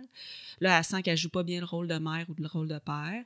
Là, le, le conjoint ou la conjointe la regarde avec des gros yeux en disant Qu'est-ce que tu fais là? Fait, fait qu'il y a, il y a quand même d'aborder ça avec la personne puis de dire ben tu vois, là, tu étais peut-être rendu dans un. J'ai un graphique là, à la clinique là, où je montre euh, la, la, la gradation dans, de, de la zone de sécuritaire, qui est Oui. comme où tu te sens bien, vers une zone de danger. Puis qu'au centre, tu as comme le début de tes symptômes ou. En tout cas, c'est très, très imagé. Ouais. C'est ça. Fait que tu sais, tu commences ta journée, ça va quand même bien, puis là, tout d'un coup, ben, t'as l'épicerie à aller faire, puis t'as ci, puis t'as ça, puis que là, les enfants reviennent de la maison. Puis là, t'arrives dans un pic où je dis souvent que c'est le point de non-retour où t'es plus capable. Puis là, tu te dis, fichez-moi la paix, je m'en vais dans ma chambre, puis qu'il y ait personne qui vienne me déranger. Je dis ça, c'est pas à reproduire. c'est pas un Mhm. point que le- il faut On veut que tu pas reproduises. On veut pas atteindre ça, surtout pas à répétition. Puis c'est très difficile pour le système aussi de récupérer d'un point où il est plus capable. Je dis, faut plus que tu te sentes. Tu sais, si tu te dis dans ta tête, là, ah, je suis plus capable. Ça, ça, ça, faut plus que tu atteignes ça. Fait que j'enseigne beaucoup, beaucoup aussi de reconnaître les symptômes, d'identifier comment tu te sens. Parce que les symptômes, c'est pas juste mal de tête. C'est non, pas juste non. douleur aux yeux, c'est pas juste étourdissement. Quand tu commences à avoir de la nausée, c'est parce que tu es proche du plus capable. là. Ton système nerveux, là, il est en mode grosse alarme. là. Puis, mais peut-être que c'est un petit picotement autour des yeux. Peut-être que c'est une tension dans ton cou. Peut-être que c'est un commentaire que tu as pris un peu de façon personnelle, alors que. Mhm. Puis c'est aussi de conserver une ouverture d'esprit. Parce que si la personne avec qui tu habites, puis je parle souvent de ça parce que c'est vraiment le noyau de la personne est, en arrêt de travail, donc elle est plus souvent à la maison. Si la personne avec qui tu habites te dit Hey, je sais pas quoi, là, mais il me semble que ces temps-ci, tu prends les choses un peu plus personnelles, ou il me semble que tu as moins de patience avec les enfants ou quoi que ce soit. Bien, que la personne qui, qui, est en commotion ne prenne pas ça de façon agressive ou qu'elle ne demeure pas en méfiance, qu'elle demeure avec une ouverture d'esprit. Ah ouais, tu trouves? OK. Fait que là, de s'ajuster dans son quotidien, de, planifier le reste de la semaine ou le reste du mois en disant OK, là, il faut faire des ajustements parce que clairement, je finis mes journées toujours dans le point de je suis plus mhm. capable. Puis ça, ça marche pas. Ceci dit, c'est un travail très difficile pour les gens qui, qui, ont à vivre avec la commotion de ne pas prendre ces éléments-là personnels, par exemple, quand, quand il y aurait cette, euh, pas ce reproche-là, mais quand la personne verbaliserait cette ben remarque-là. Mais il y a aussi un rôle des gens qui sont autour ben de ces patients-là. OK, ben vas-y, vas-y. J'arrivais là en disant que, tu sais, en ergothérapie, on accueille souvent, ben, moi, je, propose aux patients souvent, si tu veux amener ton chum ou ta blonde, si tu veux amener ton enfant ou ta, ou ta mère, t'es vraiment le bienvenu. Puis juste pour que je lui explique, est-ce que ça pourrait t'aider, que j'y explique un peu qu'est-ce que lui pourrait faire. Exact au lieu de reprocher puis de pointer du doigt? Parce qu'effectivement, de vivre avec quelqu'un qui, qui, qui, pogne les nerfs vite ou qui est tout le temps sur ses aguets ou que ou qu'un moindre, tu sais, la personne a vide le lave-vaisselle, puis l'autre personne n'est plus capable d'entendre les, les, couteaux et les assiettes qui cognent, ben ça peut être handicapant pour l'autre personne aussi. Fait que des fois, faut pas oublier, tu sais, c'est pareil comme les proches aidants d'une personne qui est atteinte d'Alzheimer, ben faut pas oublier les proches aidants, faut pas oublier les personnes autour. Fait que moi, je les accueille dans mon bureau, je leur explique, je leur dis, tu sais, c'est pas parce qu'elle est folle, c'est pas parce qu'elle est rendue, elle a un quotient intellectuel inférieur, c'est juste parce que son système nerveux il est trop irrité. Mm-hmm. on, y on, y en demande trop. Fait que c'est pas la personne en tant que telle qui est comme plus capable de faire ses fonctions, c'est vraiment à l'intérieur de son cerveau. Fait que qu'est-ce que tu peux faire? Ben, peut-être que tu peux déneiger son auto le matin, puis ça va tellement l'aider. Mm-hmm. Peut-être que c'est de dire, hey, je fais le souper à soir. Ou à la limite, je fais pas le souper, on commande la bouffe. Mhm. C'est pas grave, tu sais. D'essayer de simplifier la tâche de la personne puis de dire, il me semble que tu en as beaucoup ces temps-ci, garde, reste couché, je vais m'occuper des enfants ce matin. Euh, de, de, faire son lunch. Tu sais, c'est des petites D'être à l'écoute des besoins. D'être à l'écoute des besoins, mais des fois, la personne qui est en commotion n'a pas cette capacité-là non plus de dire ses besoins. C'est vrai. Fait que ça aussi, il y a un enseignement par rapport à il faut que tu t'affirmes, il faut que tu le dises, il faut pas que tu attendes d'être plus capable pour dire là, là, je suis plus capable. Il faut que tu le dises à, la base, de dire ben je regarde ma semaine, là, je regarde dans mon agenda, puis avec tous les rendez-vous que j'ai, parce qu'on va se le dire, c'est un, un job temps plein, la réadaptation de la commotion. Puis là, je parle pas des premiers jours, là. Je parle de quand ça fait trois, six mois, un an. j'ai des patients que ça fait six ans qui ont la commotion, puis qui vivent avec. Puis là, comme on disait tout à l'heure, c'est des facteurs biopsychosociaux, puis tout l'environnement qui, est affecté, puis, mm-hmm. puis la personne aussi, sa santé mentale, etc. Mais euh, j'ai oublié euh, où je m'en allais avec ça. Mais, tu sais, en, lien, parce que je, ramène un peu le début de, ce que tu avais amené en lien avec la santé mentale. Euh, tu as décrit beaucoup, en fait, les outils que tu utilises pour intervenir sur des aspects santé mentale, c'est beaucoup en lien avec amener la personne à reconnaître elle-même de un, ses limites, ces signes et ces symptômes qui fait que ça semble aller vers l'escalade, vers mm-hmm. le, point de non-retour, justement. Euh, est-ce que tu as d'autres outils qui sont utiles aussi ou, d'autres types d'outils qui vont être pertinents des fois pour intervenir sur les éléments santé mentale ou ça, reste beaucoup dans beaucoup de discussions pour faire comprendre ces éléments-là, peut-être des fois amener à aider la personne à cheminer vers reconnaître ses signes et ses symptômes, etc.? Euh, ben oui, mais d'apprendre, dans le fond, de, d'encourager la personne à se donner la chance de se connaître mieux. Parce que on sait, puis je suis sûre que tu as des amis ou des gens que tu connais comme ça, que, qui ont tendance à se ben, je ne veux pas dire se cacher derrière un rôle, mais qu'il y a certains rôles, par exemple le rôle de, de, parent ou le rôle de travailleur, qui prédominent vraiment beaucoup, beaucoup dans leur vie. Ou des gens, par exemple, qui ont des tendances ou des traits de personnalité euh, de perfectionnistes ou de troubles obsessifs compulsifs. Ça ne mm-hmm. veut pas dire que c'est des, des, gens qui ont, qui ont, que leur fonctionnement est, est affecté par ça. Ça veut juste dire qu'ils ont des traits de personnalité. Fait que juste d'apprendre à se connaître mieux. Puis moi, des fois, je leur dis, ben ton trait de personnalité qui était comme tu as besoin qu'il n'y ait pas une graine qui soit à terre ou qu'il Ouais, ait ouais, pas ouais. que toute la vaisselle soit rangée tous les jours. Peut-être qu'avant, tu te rendais pas compte parce que tu te mettais cette tâche-là comme toujours à faire. Tu ne vas pas te coucher si la cuisine n'est pas rangée, exemple, ou tu sais, des choses comme ça. Ben là, il faut juste que tu puisses le reconnaître que là, dans le cadre de la commotion, c'est plate, mais il va falloir que tu lâches prise un peu sur certaines affaires. Fait que là, puis des fois, là, je leur dis, comme c'est la même chose comme le TDA, TDAH. Les gens, ils disent, ouais, mais comment ça, j'ai été à l'université, puis tout a bien fonctionné, puis j'ai super bien réussi. Pourquoi là, tout d'un coup, je perds mes repères? Soudainement. Fait que là, c'est sûr que oui, il y a de l'éducation sur tout ce qui se passe au niveau du cerveau, mais je veux pas nécessairement alourdir la, la discussion, ben, pas non plus ce jour, mais non plus avec le patient, parce que c'est pas mon rôle non plus de- d'expliquer en, en long et en large, puis des fois, ça va même plus euh, rajouter de l'anxiété sur la personne, Ouais, de dire, ah, exact. ouais, OK, mes cellules neuronales, là, tu sais.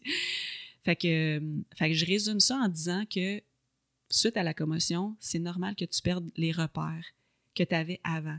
Fait que probablement qu'à l'université, tu avais un agenda super serré, Mhm. puis que tu te levais le matin, tu te, tu, tu te posais même pas la question je vais-tu à l'école ou je vais pas à l'école? C'est tu te lèves, tu y vas. Mhm. Tu, tu, tu reviens de l'école, tu étudies.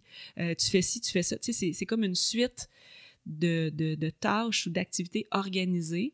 Tu es dans le cadre, tu es, avec les carabins, ben, tu te casses pas la tête s'il faut que tu ailles à ta pratique ou pas. Ouais, c'est comme C'est la routine, c'est la l'entraînement. routine, c'est la- ouais, exactement. Mais là, tout d'un coup, tu es dans une période d'arrêt que tu n'as pas eu souvent dans ta vie. Tu es toute seule avec toi-même parce que tout le monde travaille.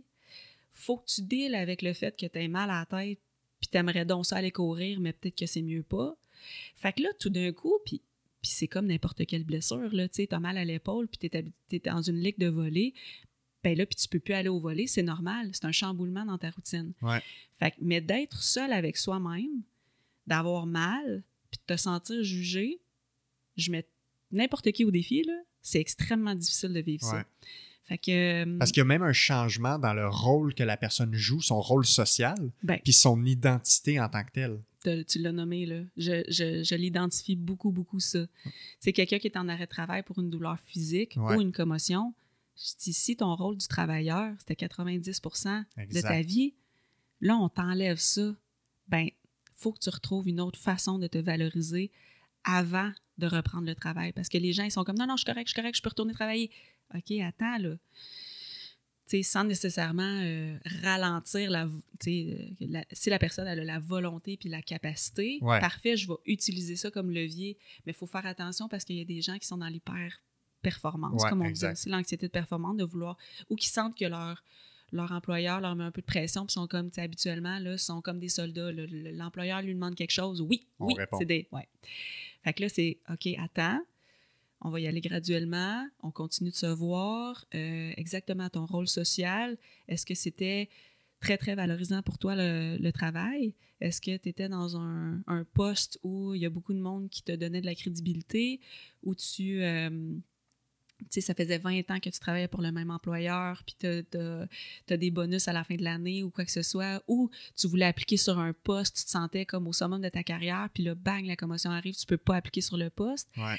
Ça vient, ça vient mettre un couteau au cœur, tout ça. Fait que c'est vraiment l'identité est vraiment challengée et Ben chamboulée. oui, là. chamboulé, exactement. Puis il y a le lien avec le travail, mais il y a aussi euh, ton rôle à la maison. tu sais. Ben oui. Si tu es un papa ou une maman qui est, qui est à la maison pendant que le conjoint conjointe travaille, puis que c'est toi qui as la commotion ou une autre blessure, Ben puis tu as oui. une incapacité, puis 90% de ta semaine, ta job, c'est de gérer la maison, gérer les enfants, la bouffe, l'épicerie, tout ça, Puis là, que là, c'est ça.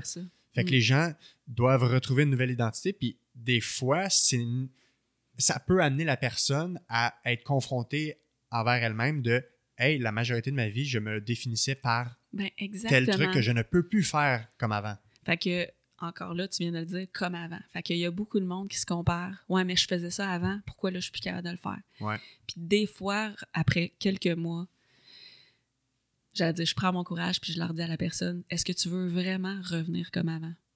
Parce que des fois, la personne, elle vivait à 115 km/h, Mhm. puis elle se rendait pas vraiment compte de qu'est-ce qui était important pour elle, puis qu'elle s'oubliait beaucoup, beaucoup. Tu sais, comme on dit, on vit dans un monde de performance, de rendement, de productivité. Puis c'est valorisé de travailler 50, 60 heures Ouais. par semaine. Ouais. Puis quand tu dis, qu'est-ce que tu as fait aujourd'hui, toi? Pas grand-chose. Ouais. c'est comme perçu comme de la paresse Exactement. ou du- de la Ah perte de C'est temps. très tu sais, stigmatisé. c'est très stigmatisé. Fait que ça, moi, j'encourage les gens à, à être bien, puis à être en paix, puis à être beaucoup, beaucoup bienveillants envers eux-mêmes en disant Ben ouais, j'ai pas fait grand-chose. Écoute, j'ai pris mon café relax, Mhm. j'ai flatté mon chat pendant une demi-heure, puis j'ai été lire euh, la presse, euh, un bon vieux journal, là, papier, là, puis je buvais mon café avec du soleil au visage, là, puis j'ai fait ça pendant deux heures. Ben ouais. Ouais. Fait que, tu sais, je pense que c'est de retrouver l'équilibre, puis de. Écoute, tu sais, entre toi et moi, si la personne a dit oui, je veux revenir à un 115 km/h, j'ai pas d'enfant, le travail, c'est toute ma vie, C'est son objectif. euh, je suis valorisée là-dedans, je veux continuer d'être là-dedans, parfait, tu sais, mais de. De. de, de mettre. Pas, je, je veux pas dire une faille, mais tu sais, de.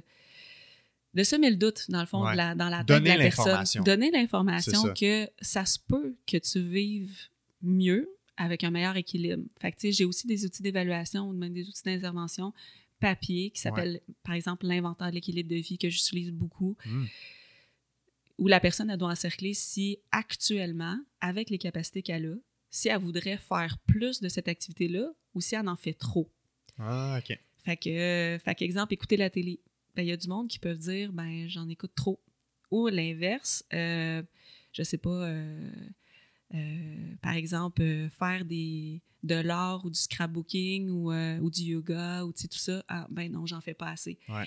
Mais le danger, c'est, ou le piège, c'est quand les gens ils disent qu'ils qu'ils font pas assez de 25 items sur 43 je leur dis, ben, bonne chance pour mettre ça dans ton horaire. OK, je comprends. Ouais, ouais. Parce qu'il y a des sphères de la vie qui prennent beaucoup, beaucoup, beaucoup, beaucoup d'énergie. Très peu de sphères qui prennent beaucoup. Exact. Ouais. Puis aussi que j'aimerais ça faire plus de ça, faire plus de ça, faire plus de ça, faire plus de ça. Je dis, ben, OK, Ah, sauf que oui, oui, il y a juste ouais. 24 heures dans une journée. Ouais. Puis si toi, ton objectif de base, c'est de dormir 8 heures, ben, il y en a moins dans ta semaine. Ouais. Fait qu'il faut, faut qu'on redistribue. Fait que c'est sûr que l'ergo a un rôle à jouer aussi, tu sais, ça semble très cliché, mais l'horaire occupationnel puis les activités de la vie de tous les jours. Fait que l'organisation de qu'est-ce que tu vas faire dans ta semaine, ben moi, il y a une intervention où je fais que puis tu sais, quand je dis intervention, c'est discussion avec la personne, c'est prise de conscience, c'est- Ouais. c'est d'amener la personne à réfléchir par elle-même aussi, de dire, ben il y a 168 heures dans une semaine. Distribue ça comme tu veux. Ouais. C'est ton budget pour la semaine. C'est ça. Fait que Flamme pas toute après deux jours. Là. c'est ça. Fait que, puis tu sais, puis, là, tu amènes un autre point où 168 heures par semaine, c'est de dire, ben OK, combien d'heures que tu que a- actuellement, tu alloues combien d'heures au sommeil, tu alloues combien d'heures à l'épicerie, tu alloues combien d'heures à des activités tout seul avec ton chum ou ta blonde, euh, dans tes déplacements, euh, bon, etc., les rendez-vous. Mhm. Euh, fait que là, tu as un nombre d'heures après, actuel. Après ça, tu fais une autre colonne à côté en disant le nombre d'heures souhaitées pour chacune des, des, des- des sphères. Fait que le sommeil, moi, j'aimerais ça dormir un peu plus. Mhm. Parce que j'ai l'impression que je suis toujours en manque de sommeil. OK, parfait. Puis on en a pas, pas parlé beaucoup, mais le sommeil est essentiel dans la récupération des blessures, mais aussi de la commotion. Là. Exact. Fait que là, on a un, un- un outil d'intervention qui est beaucoup plus axé sur le nombre d'heures, fait que le temps qui s'écoule dans la semaine. Mais là, il ne faut pas oublier que tantôt, comme on a dit, il y a une crise énergétique au niveau du cerveau. Ouais. Fait que la personne, pour faire une même tâche, pouvait dépenser 5 points d'énergie, alors que post-commotion, elle en dépense 20. Mhm. Fait que là, je dis à la personne, OK, pour chacune des activités, dis-moi par exemple dans une journée typique ou une semaine typique, qu'est-ce que tu peux faire comme activité? On fait une liste de tout ça. Puis à côté de chaque activité, on dit, ben, qu'est-ce que tu, comment tu penses dépenser de points pour chacune de ces activités-là? Fait que c'est sûr que prendre ta douche, faire ton petit déjeuner, euh, jaser avec ta mère 20 minutes, ça dépend des mères, mais Très Mais- bon point. mais, fait que, dépendamment des activités, tu vas dépenser, tu sais, la personne, elle dit, ben là, je sais pas, moi, combien de points que c'est alloué, ça, prendre ma douche. C'est pas grave. Tu sais, des fois, on va dire, OK, c'est quoi l'activité la plus exigeante? Souvent, c'est les sorties à l'extérieur, la conduite auto, parce que ça demande de l'attention divisée, ça demande beaucoup de vigilance, la- l'épicerie, les commissions, parce que c'est très stimulant. En plus, il faut que tu te rappelles de ta liste d'épicerie, puis là, il faut que tu gères le- la file d'attente ou le gars qui passe à côté de toi en temps de pandémie, là, Mhm. et où sont où les pois chiches, là, tu sais, bon. Ouais. Fait qu'il y y, a quand même, c'est une activité qui semble banale, mais qui est très exigeante. Euh, fait que là, si par exemple, de faire l'épicerie, on dit que, de façon très aléatoire, c'est 30 points. OK. Fait que par rapport à l'épicerie tu fais 30 points, puis combien de temps, puis quand est-ce que tu vas la faire, l'épicerie? L'épicerie tu fais le soir, c'est 30 points? L'épicerie de 2 heures quand tu t'en vas chez Costco, c'est 30 points? Tu sais, fait, que- fait que là, de déterminer quelle activité, combien de points. Puis là, je dis, OK, dans ta semaine, ou dans ta journée, pardon, tu as le droit à maximum 60 points. Organise-le comme tu veux, Mhm. mais tu as le droit à 60 points maximum. Fait que là, la personne, elle dit, ben là, tu sais, fait qu'une journée typique, j'étais à 120, tu sais. J'ai OK, mais ça, ça veut dire qu'il faut que tu alternes, que quand tu vas faire l'épicerie, tu peux pas faire une autre grosse activité dans ta journée Mhm. parce que tu vas buster tout de suite, tu sais. Fait que, fait que là, ça permet à la personne de dire, OK, ben si aller au Costco, c'était 30 points, mais peut-être que je peux aller à l'épicerie du coin, moins de stimuli, moins de temps, aller quasiment tous les jours, mais un petit 15-20 minutes, ben là, cette, cette, cette activité-là va être 15 points au lieu de 30. Ouais. Fait Ça que là, permet je de vais, réorganiser pouvoir, les ressources. je vais pouvoir faire plus de choses ou à différents moments dans ma journée. Puis surtout d'alterner des activités exigeantes avec non exigeantes. Encore là, ça semble super cliché, mais de définir puis d'identifier c'est quoi qui est exigeant pour toi là. Ça change selon chaque personne aussi. Ça change, tu sais, il y en a qui d'écouter la télé, il n'y a aucun problème. Ouais, Mais il y en a qui sont comme ah non, oublie ça, cinq minutes là, j'ai mal à la tête. ouais, exact. Encore là, ça dépend qu'est-ce que tu écoutes. Si tu écoutes une émission de Ricardo à midi, c'est pas pareil que d'écouter Dexter le soir. Ouais. fait que, tu sais, toutes les émissions qui sont chargées émotionnellement ou, tu sais, même euh, euh, qu'il y a de l'intrigue, qu'il y a du suspense, qu'il faut que tu te souviennes des personnages euh, versus un film connu, euh, Love Actually, qui est comme bien relax, Ouais, une ouais. comédie romantique.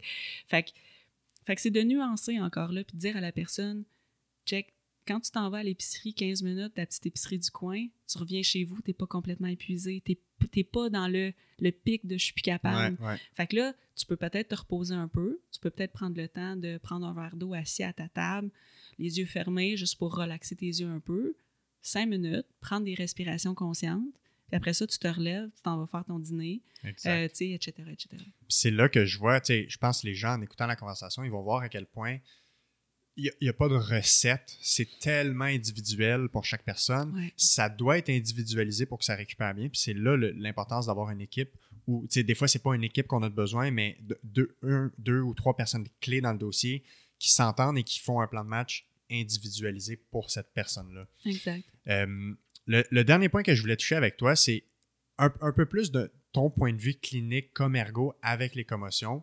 Euh, on, on sait que la recherche démontre beaucoup d'éléments qui sont des facteurs pour nuire à la récupération d'une commotion. Sais, une fois que la co- commotion est là, ou, ou- ou même des fois des éléments qui étaient là avant la commotion, euh, mais toi, dans ta pratique clinique, c'est quoi les plus grands obstacles dans ce qui est autour des patients que tu vois comme étant un frein à la récupération? Mettons, si on prend les deux ou trois, là, les trucs que si tu pouvais claquer des doigts, puis ces choses-là sont plus jamais problématiques, que tes patients iraient beaucoup mieux. Tu sais, mettons, les éléments qui freinent vraiment. OK. Y en a-tu qui te viennent en tête plus que d'autres? Ben, écoute, il y a un outil qui est sorti récemment, ça s'appelle l'OISHT, qui est un, un outil d'identification des situations de handicap de retour au travail. Bref, super intéressant, mais ça a comme 155 pages. Oh mais ça identifie à peu près 120 facteurs de risque. Puis ça, je, je- confonds euh, que ce soit commotion, douleur chronique ou Ouais. euh, n'importe quelle situation où que la personne est en, en arrêt de travail puis elle doit se réadapter vers le retour au travail. Mhm. Fait qu'il y en a beaucoup. Mais celles, ceux sur lesquels on peut agir, comme ergo, puis peut-être que moi, je vois aussi la, la pertinence, euh, ben c'est sûr que tout ce qui est le... le- ben, J'allais dire, est-ce que, je peux, est-ce que je peux vraiment agir là-dessus, mais c'est un facteur... Même un si tu peux pas obstacle- agir dessus, là. C'est un- c'est un obstacle, clairement, c'est euh, la relation avec l'agent payeur Ouais. c'est malheureux, puis je trouve ça plate, puis c'est ce que je souhaite le plus possible que les conseillers en réadaptation et les agents d'indemnisation de la SAC, de la CSST ou de n'importe quelle assurance euh, privée, Privé. qui soient à l'écoute de la personne, puis d'être... Parce que, sais, les gens, c'est sûr qu'un stress financier, euh, ça peut jouer aussi au niveau de, de la guérison, tu sais, de- Ouais, puis, ouais. puis vers le retour au travail. Fait que de se mettre à la place de la personne puis se dire, OK, tu sais, si je reçois pas de chèque, là, ben, ça se peut que je sois stressé à la fin du mois pour Ouais. payer mon loyer, puis, etc. Fait que, Je confirme que c'est probablement dans mes top 3 aussi, dans, en douleur, blessure pers- persistante. Un conflit avec l'agent payeur, genre un, un refus de dossier, une contestation, Ouais. un, un- un- Une aller en expertise. cours, une expertise, Ouais. tout ça, là, catastrophique sur Ouais. l'évolution des patients. Oui. Puis, tu sais, je, je- j'englobe là-dedans l'employeur aussi. J'englobe Ouais, là-dedans. ce serait mon numéro 2 aussi. Euh, J'englobe là-dedans aussi les, les critères diagnostiques de la commotion, par exemple. Parce que c'est sûr que pour les agents payeurs, c'est payant de, euh, de mettre en question, de mettre en. Est-ce que c'est vraiment une Le- commotion cérébrale? Parce que les critères diagnostiques de la commotion sont quand même assez flous. Puis Ouais. il y en a des agents payeurs qui demeurent avec des critères diagnostiques d'il y a 15 ans. Mhm. Puis non, la perte de conscience n'est pas un critère diagnostique Ouais. et l'amnésie n'est pas un critère diagnostique. Et on peut en avoir entre 0 et 30 minutes de perte de conscience ou entre 0 et 24 heures d'amnésie, mais le zéro il est inclus. Exact. Fait que c'est une altération de l'état de confiance avec une confusion, une désorientation ou la personne est mêlée, tout ça. Mais si la personne, il n'y a pas de témoin autour, elle a eu son accident d'auto tout seul, elle dit qu'elle s'est réveillée, puis elle avait le sac gonflable. Tu sais, les ambulanciers ou les urgento- l'urgentologue n'identifieront peut-être pas cette altération de l'état de conscience. Fait tu sais, exemple, la SAQ, puis je veux vraiment pas juste la pointer du doigt parce que je sais qu'il y a beaucoup d'autres... euh, d'autres agents payeurs qui, qui doutent aussi de la perte de conscience puis qui disent ben s'il n'y a pas ça, on refuse la commotion. Mhm. Fait que c'est sûr que s'il refuse la commotion, la personne est prise pour, prise pour payer pour tous ces services. Ouais. Puis ça, ça peut devenir euh, vraiment un très, très grand stress euh, financier, puis, puis de, de se mettre la pression aussi pour retourner au travail rapidement alors qu'ils sont pas prêts. Ouais. Puis ceci dit, n'importe qui qui est à jour sur tout ce qui se publie et sur la recherche en commotion, c'est que la commotion cérébrale, c'est un diagnostic qui est exclusivement clinique. Ouais. Ça prend deux choses, un mécanisme de blessure Blessure, ouais. qui amène une accélération de la tête quelconque Mm. ou du corps, mais il faut que le cerveau ait accéléré, Ouais. et un ou plus euh, de symptômes Mm, qui mm, mm. s'attribuent à des symptômes non spécifiques. Puis là, il y a des catégories de symptômes physiques, psychologiques, euh, émotionnels. Mais sais, la seule façon de discriminer, par exemple, le coup, le coup de fouet, donc le whiplash Mhm. de la commotion, ce serait d'avoir des accéléromètres sur la tête de tout le monde parce qu'ils quantifient dans la recherche la commotion par la quantité d'accélération qu'on a. Ouais. Mais dès qu'on n'est pas dans un protocole de recherche, il n'y a pas d'accéléromètre. Mhm. Ils mettent des accéléromètres maintenant dans les cases de football, dans les cases de hockey, euh, dans- pour, pour faire des tests, pour faire des protocoles de recherche. Mais Mhm. si on n'a pas la quantité chiffrée d'accélération que la tête a eue, on ne Mhm. peut pas techniquement, au niveau théorique, savoir absolument si c'est une commotion ou juste un whiplash. Mais les deux, c'est la même chose. C'est les mêmes symptômes. On devrait les traiter de la même façon. On peut tout le temps suspecter la présence d'une commotion. Puis dès qu'on la suspecte, c'est assez pour la traiter comme ça.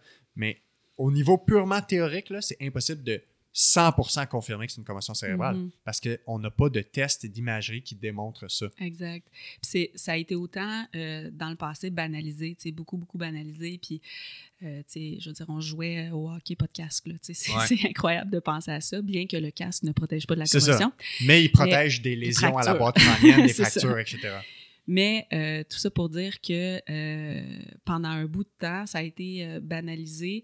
Euh, puis là, on a passé de l'autre extrême où euh, il y a beaucoup de monde qui disait My God, j'ai une commotion, my God. Fait que là, il y a En eu catastrophisation. Ouais, c'est ça. catastrophisation sur la commotion, puis qu'est-ce qui va se passer? Mon Dieu, je vais-tu devenir comme Cindy, Cindy Crosby, tu sais. Puis.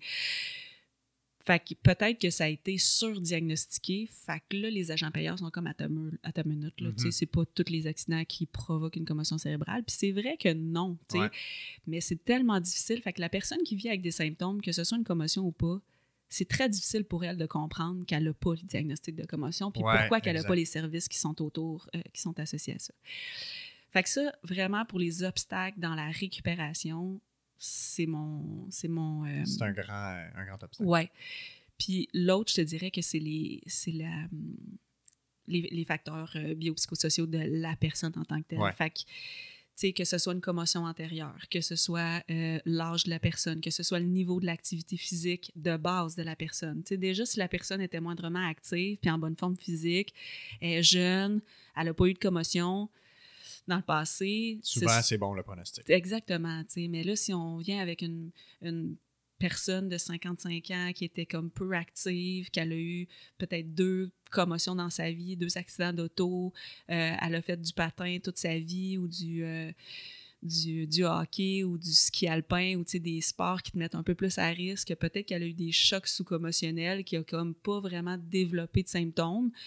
Euh, mais que là, tout d'un coup, elle se cogne la tête sur le bord de l'armoire, puis euh, ou, qu'elle a un accident d'auto à comme 40 km/h, qui est supposément pas assez, rapide. Ils disent que c'est environ entre 60 et 80 km/h, que là, il peut avoir assez de d'accélération pour euh, développer ce débalancement-là dans le cerveau. Fait que c'est toutes ces nuances-là que je me dis, bon, OK, tu sais, la personne, elle a besoin de service, elle a des, antécédents de TDA, TDAH ou de dépression ou, est connue pour un trouble anxieux ou, euh, ou elle prend des antidépresseurs depuis un bout, qu'elle n'est peut-être plus dans la phase de dépression aiguë, mm-hmm. mais elle a eu plusieurs échecs de retour au travail dans le passé. Avec son employeur, le, lien n'est pas super bon.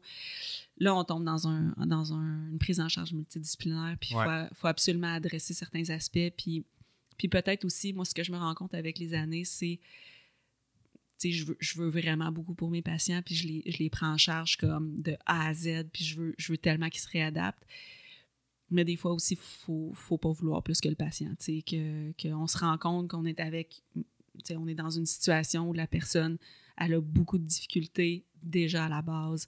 Elle a beaucoup de conflits ou, un passé lourd, euh, familial, etc. Comme mm-hmm. tu disais tantôt aussi, famille dysfonctionnelle, tout ça, on ne peut pas tout corriger, puis surtout pas dans les premiers mois. Là, fait qu'il faut... Moi, je l'adresse souvent aussi avec la personne, écoute, ça se peut que ça soit plus long que tu penses. Puis il, il, va falloir que on mette des choses en place. Puis je t'encourage à aller à tes rendez-vous. Puis je t'encourage à mettre de l'effort puis être proactive là-dedans. Puis, puis peut-être qu'il faut que tu penses à changer de carrière ou, ou arrêter ton sport que tu fais. quand j'ai des jeunes que ça fait trois, quatre commotions qu'ils ont, puis font du, patinage de, artistique ou, ou, du hockey, ça se peut que j'aille la, la, conversation aussi avec eux. Puis sans nécessairement tirer une conclusion. C'est ça, c'est d'avoir la conversation qui est importante. D'avoir la conversation ou d'en parler avec ses parents, d'encourager la personne à peut-être en parler avec son médecin de famille aussi. Puis mm-hmm. Fait que, tu sais, puis je leur dis souvent, tu sais, je te décourage pas en disant ça, mais je, veux que tu saches que l'accumulation de commotions, ton cerveau s'en rappelle. Ouais. Puis après trois commotions, c'est là qu'ils disent qu'il peut avoir peut-être des déficits à long terme mm-hmm. d'accès lexical ou de, de mémoire, euh, etc. Puis même après une commotion, il y a déjà des changements au niveau fonctionnel du cerveau. Il y a des traces à long terme. Souvent, ils peuvent être très minimes, mais on le sait que ça laisse déjà des traces. Fait Effectivement, quand on les cumule, c'est pas bon signe souvent. C'est ça. Ben, en tout cas, c'est pas, pas l'idéal, c'est clair. C'est ça. On dit merci à la plasticité euh, du cerveau, mais ouais, qui, elle a sa capacité d'adaptation incroyable. C'est ça, ça. Fait que ouais, ça résume un peu les obstacles. Tu sais, je pourrais en nommer d'autres, mais... C'est les principaux facteurs obstacles en douleur chronique ah ou en douleur... Euh, tu prends une douleur aiguë qui vient d'arriver, s'il y a un conflit avec l'employeur, un conflit avec l'agent payeur, où il y a des, des comportement très maladaptatif de la personne, comme beaucoup de crainte, méfiance, anxiété, euh, catastrophisation, euh, de, de, penser, kinésiophobie, penser que ça va pas récupérer. Tout ça, c'est un gros, gros, gros drapeau qui dit il y a de bonnes chances que cette personne-là ait de la difficulté à récupérer. Si c'est pas abordé, réglé, contrôlé, puis qu'on fasse le plus d'interventions possible. Oui, puis qu'il prise en charge multi. comme faut qu'il y ait un psychologue. Puis c'est un peu ça que je, je, blâme un peu du système. Puis bon, on est dans un système en plus euh, aujourd'hui avec la pandémie où euh, ils sont en voie de disparition, les psychologues. fait que c'est ça, l'accès est vraiment pas évident. Euh, des fois, ça peut être des travailleurs sociaux ou des ergos santé mentale. Ouais, que on peut au moins aborder certains aspects. Ça sera peut-être pas de la psychothérapie, bien qu'il y a des ergothérapeutes qui font de la psychothérapie. Il euh, faut avoir vraiment un, faut avoir le droit une formation, exactement.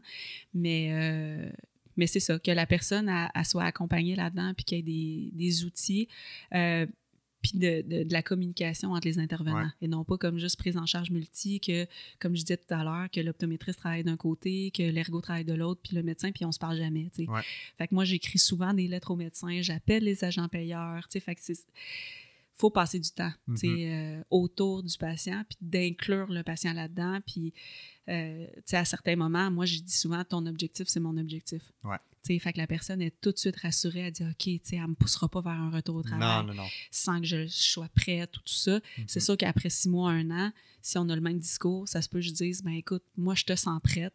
Je pense qu'il faut briser la glace, puis c'est ça qui est le plus anxiogène pour toi, c'est de briser la glace.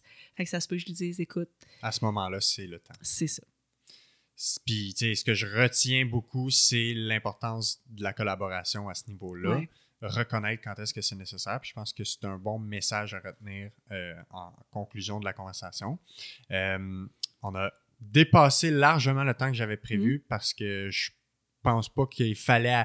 On pouvait pas arrêter après euh, à- à- avoir ouvert tellement de portes. Fait que je suis content qu'on ait bouclé la boucle sur plusieurs Ouais. sujets. Merci énormément de, ta plaisir. présence aujourd'hui. Je trouvais ça vraiment le fun d'avoir ton, ton côté de la médaille, de, de ta pratique par rapport aux commotions. Et, ce que je remarque, c'est qu'il y a tellement d'éléments communs à, à- à la pratique des physios. Puis, je, je parle à des nutritionnistes de, de- de diète et de, poids, puis je réalise qu'il y a autant d'éléments Mhm. communs avec leur profession qu'avec la mienne. Fait que tout, tout se regroupe tout le temps. Mhm. Euh, je, je- encore une fois, merci beaucoup pour euh, ton, ton, ton- de t'être déplacé pour l'épisode. Puis au plaisir de refaire ça dans le futur. Je sais pas si tu as un mot de la fin par rapport à. je sais pas si tu es sur LinkedIn ou si des fois tu publies Mhm. des trucs en lien avec la commotion, en lien avec ta pratique, si tu veux euh, plugger quoi que ce soit. Ben non, dans le sens où euh, si les gens veulent me retrouver, peut-être qu'on pourra euh, indiquer mes, mes coordonnées là, euh, sur le site Ouais. ou sur le podcast. Euh, mais non, mais ben, mon mot de la fin, c'est qu'aujourd'hui, c'est euh, la journée Belle Cause pour la cause. Ah ouais? Ouais, le 26 janvier. On est-tu le 26 déjà? Ouais. Fait que, fait que je fais juste. Ça va être publié rajouter- après, mais c'est très Bon, ben, c'est parfait d'en parler aujourd'hui. C'est ça, parce que, ben c'est ça, je trouve que c'est encore stigmatisé, on en, on en parle pas beaucoup, puis autant la commotion cérébrale, ben les gens qui ont des problèmes de santé mentale, qui ont une commotion cérébrale, c'est plus difficile, comme on a mentionné, euh, de se réadapter de tout ça. Euh, autant que suite à une commotion cérébrale, on peut développer des problèmes de santé mentale Mhm. aussi. Euh, c'est super important. Puis là, tu sais, je, plug un peu le, le mot commotion, mais tu sais, c'est en général, Ouais. on, on est tous. on n'est pas protégé de ça. Ça peut nous- tout nous arriver. Puis, tu sais, on est en période de pandémie, on est, on est en période de difficultés, puis il y a beaucoup plus de monde qu'on pense qui ont des difficultés à passer au travers de certains obstacles, dont la pandémie, puis dont tous les, les, euh, les impacts aussi euh, tu sais, collatéraux de tout ça, là, de- que ce soit par rapport au travail, par rapport au sport. Je pense à nos jeunes. Moi, je peux même pas m'imaginer avoir fait mon université sans sport. C'est c'est complètement ben, Ah ouais, alarmant et, et- et une détresse incroyable pour ces jeunes-là. Euh, tout le sentiment d'appartenance aussi pour les adolescents, pour, euh, je veux dire, l'école en ligne, je peux même pas m'imaginer comment ça doit être plate, puis pas... Fait que, il faut l'adresser, il faut, il Faut faut, en parler. dire, il faut, ben, il faut en parler, puis tu sais, puis, puis parler, ça veut pas dire juste d'écouter un jeune qui sait pas dire le mot sur « Ah, je me sens pas bien », c'est d'essayer de- d'aborder comment tu te sens, c'est quoi les émotions que tu vis en ce moment, qu'est-ce qu'on pourrait faire qui te ferait plaisir. Euh, gars, on va aller voir tes amis pareil, mais on va aller glisser ou on va aller euh, jouer au hockey euh, dans la patinoire extérieure. Même s'il fait moins 30, c'est pas grave, on va y aller une demi-heure, une heure, tu sais, puis parce que, tu sais, on s'entend que le froid extrême qu'on a eu dernièrement, puis la neige, tout ça, c'est un beau prétexte pour pas aller dehors. Mais là, on Mhm. s'isole encore plus, on voit le moins de monde avec les, les mesures sanitaires, le confinement. Bon, tant mieux, là, ça relâche un petit peu, mais tu sais, il faut pas oublier qu'il y a d'autres options, puis d'être créatif dans... Puis tu sais, je sais que c'est cliché aussi encore euh, de se réinventer, mais Ouais. il faut vraiment mettre l'accent là-dessus sur d'essayer de trouver un moyen parce qu'il y en a des moyens. Puis, euh, tu sais, moi, j'avais dit avec mon chum, je disais, ah, aujourd'hui, on a été au gym. Puis là, tout le monde était comme, ah, ben là, de quoi? Ben ouais, on a pelleté pendant deux heures et demie pour se faire une patinoire sur le lac. Mais tu sais, on a sué en tabarouette. Ouais, puis, ouais. puis, tu sais, on était, tu sais, on avait, on, on avait le dos raqué, là, le lendemain, puis les bras, puis, tu sais, on était dehors, c'était le gros soleil, on avait Mhm. chaud. Ben, c'est ça, on a dépensé de l'énergie. Fait qu'il faut, faut retrouver ça, de- d'essayer de, dépenser de l'énergie plus, parce qu'on sait que c'est très, très protecteur pour les problèmes de santé mentale, C'est clair. et de ne pas s'isoler. C'est vraiment les deux aspects où je veux mettre le plus d'emphase, que ce soit pour la réadaptation de la commotion ou de la santé mentale dans le cadre de la, la journée Belle Cause pour la cause.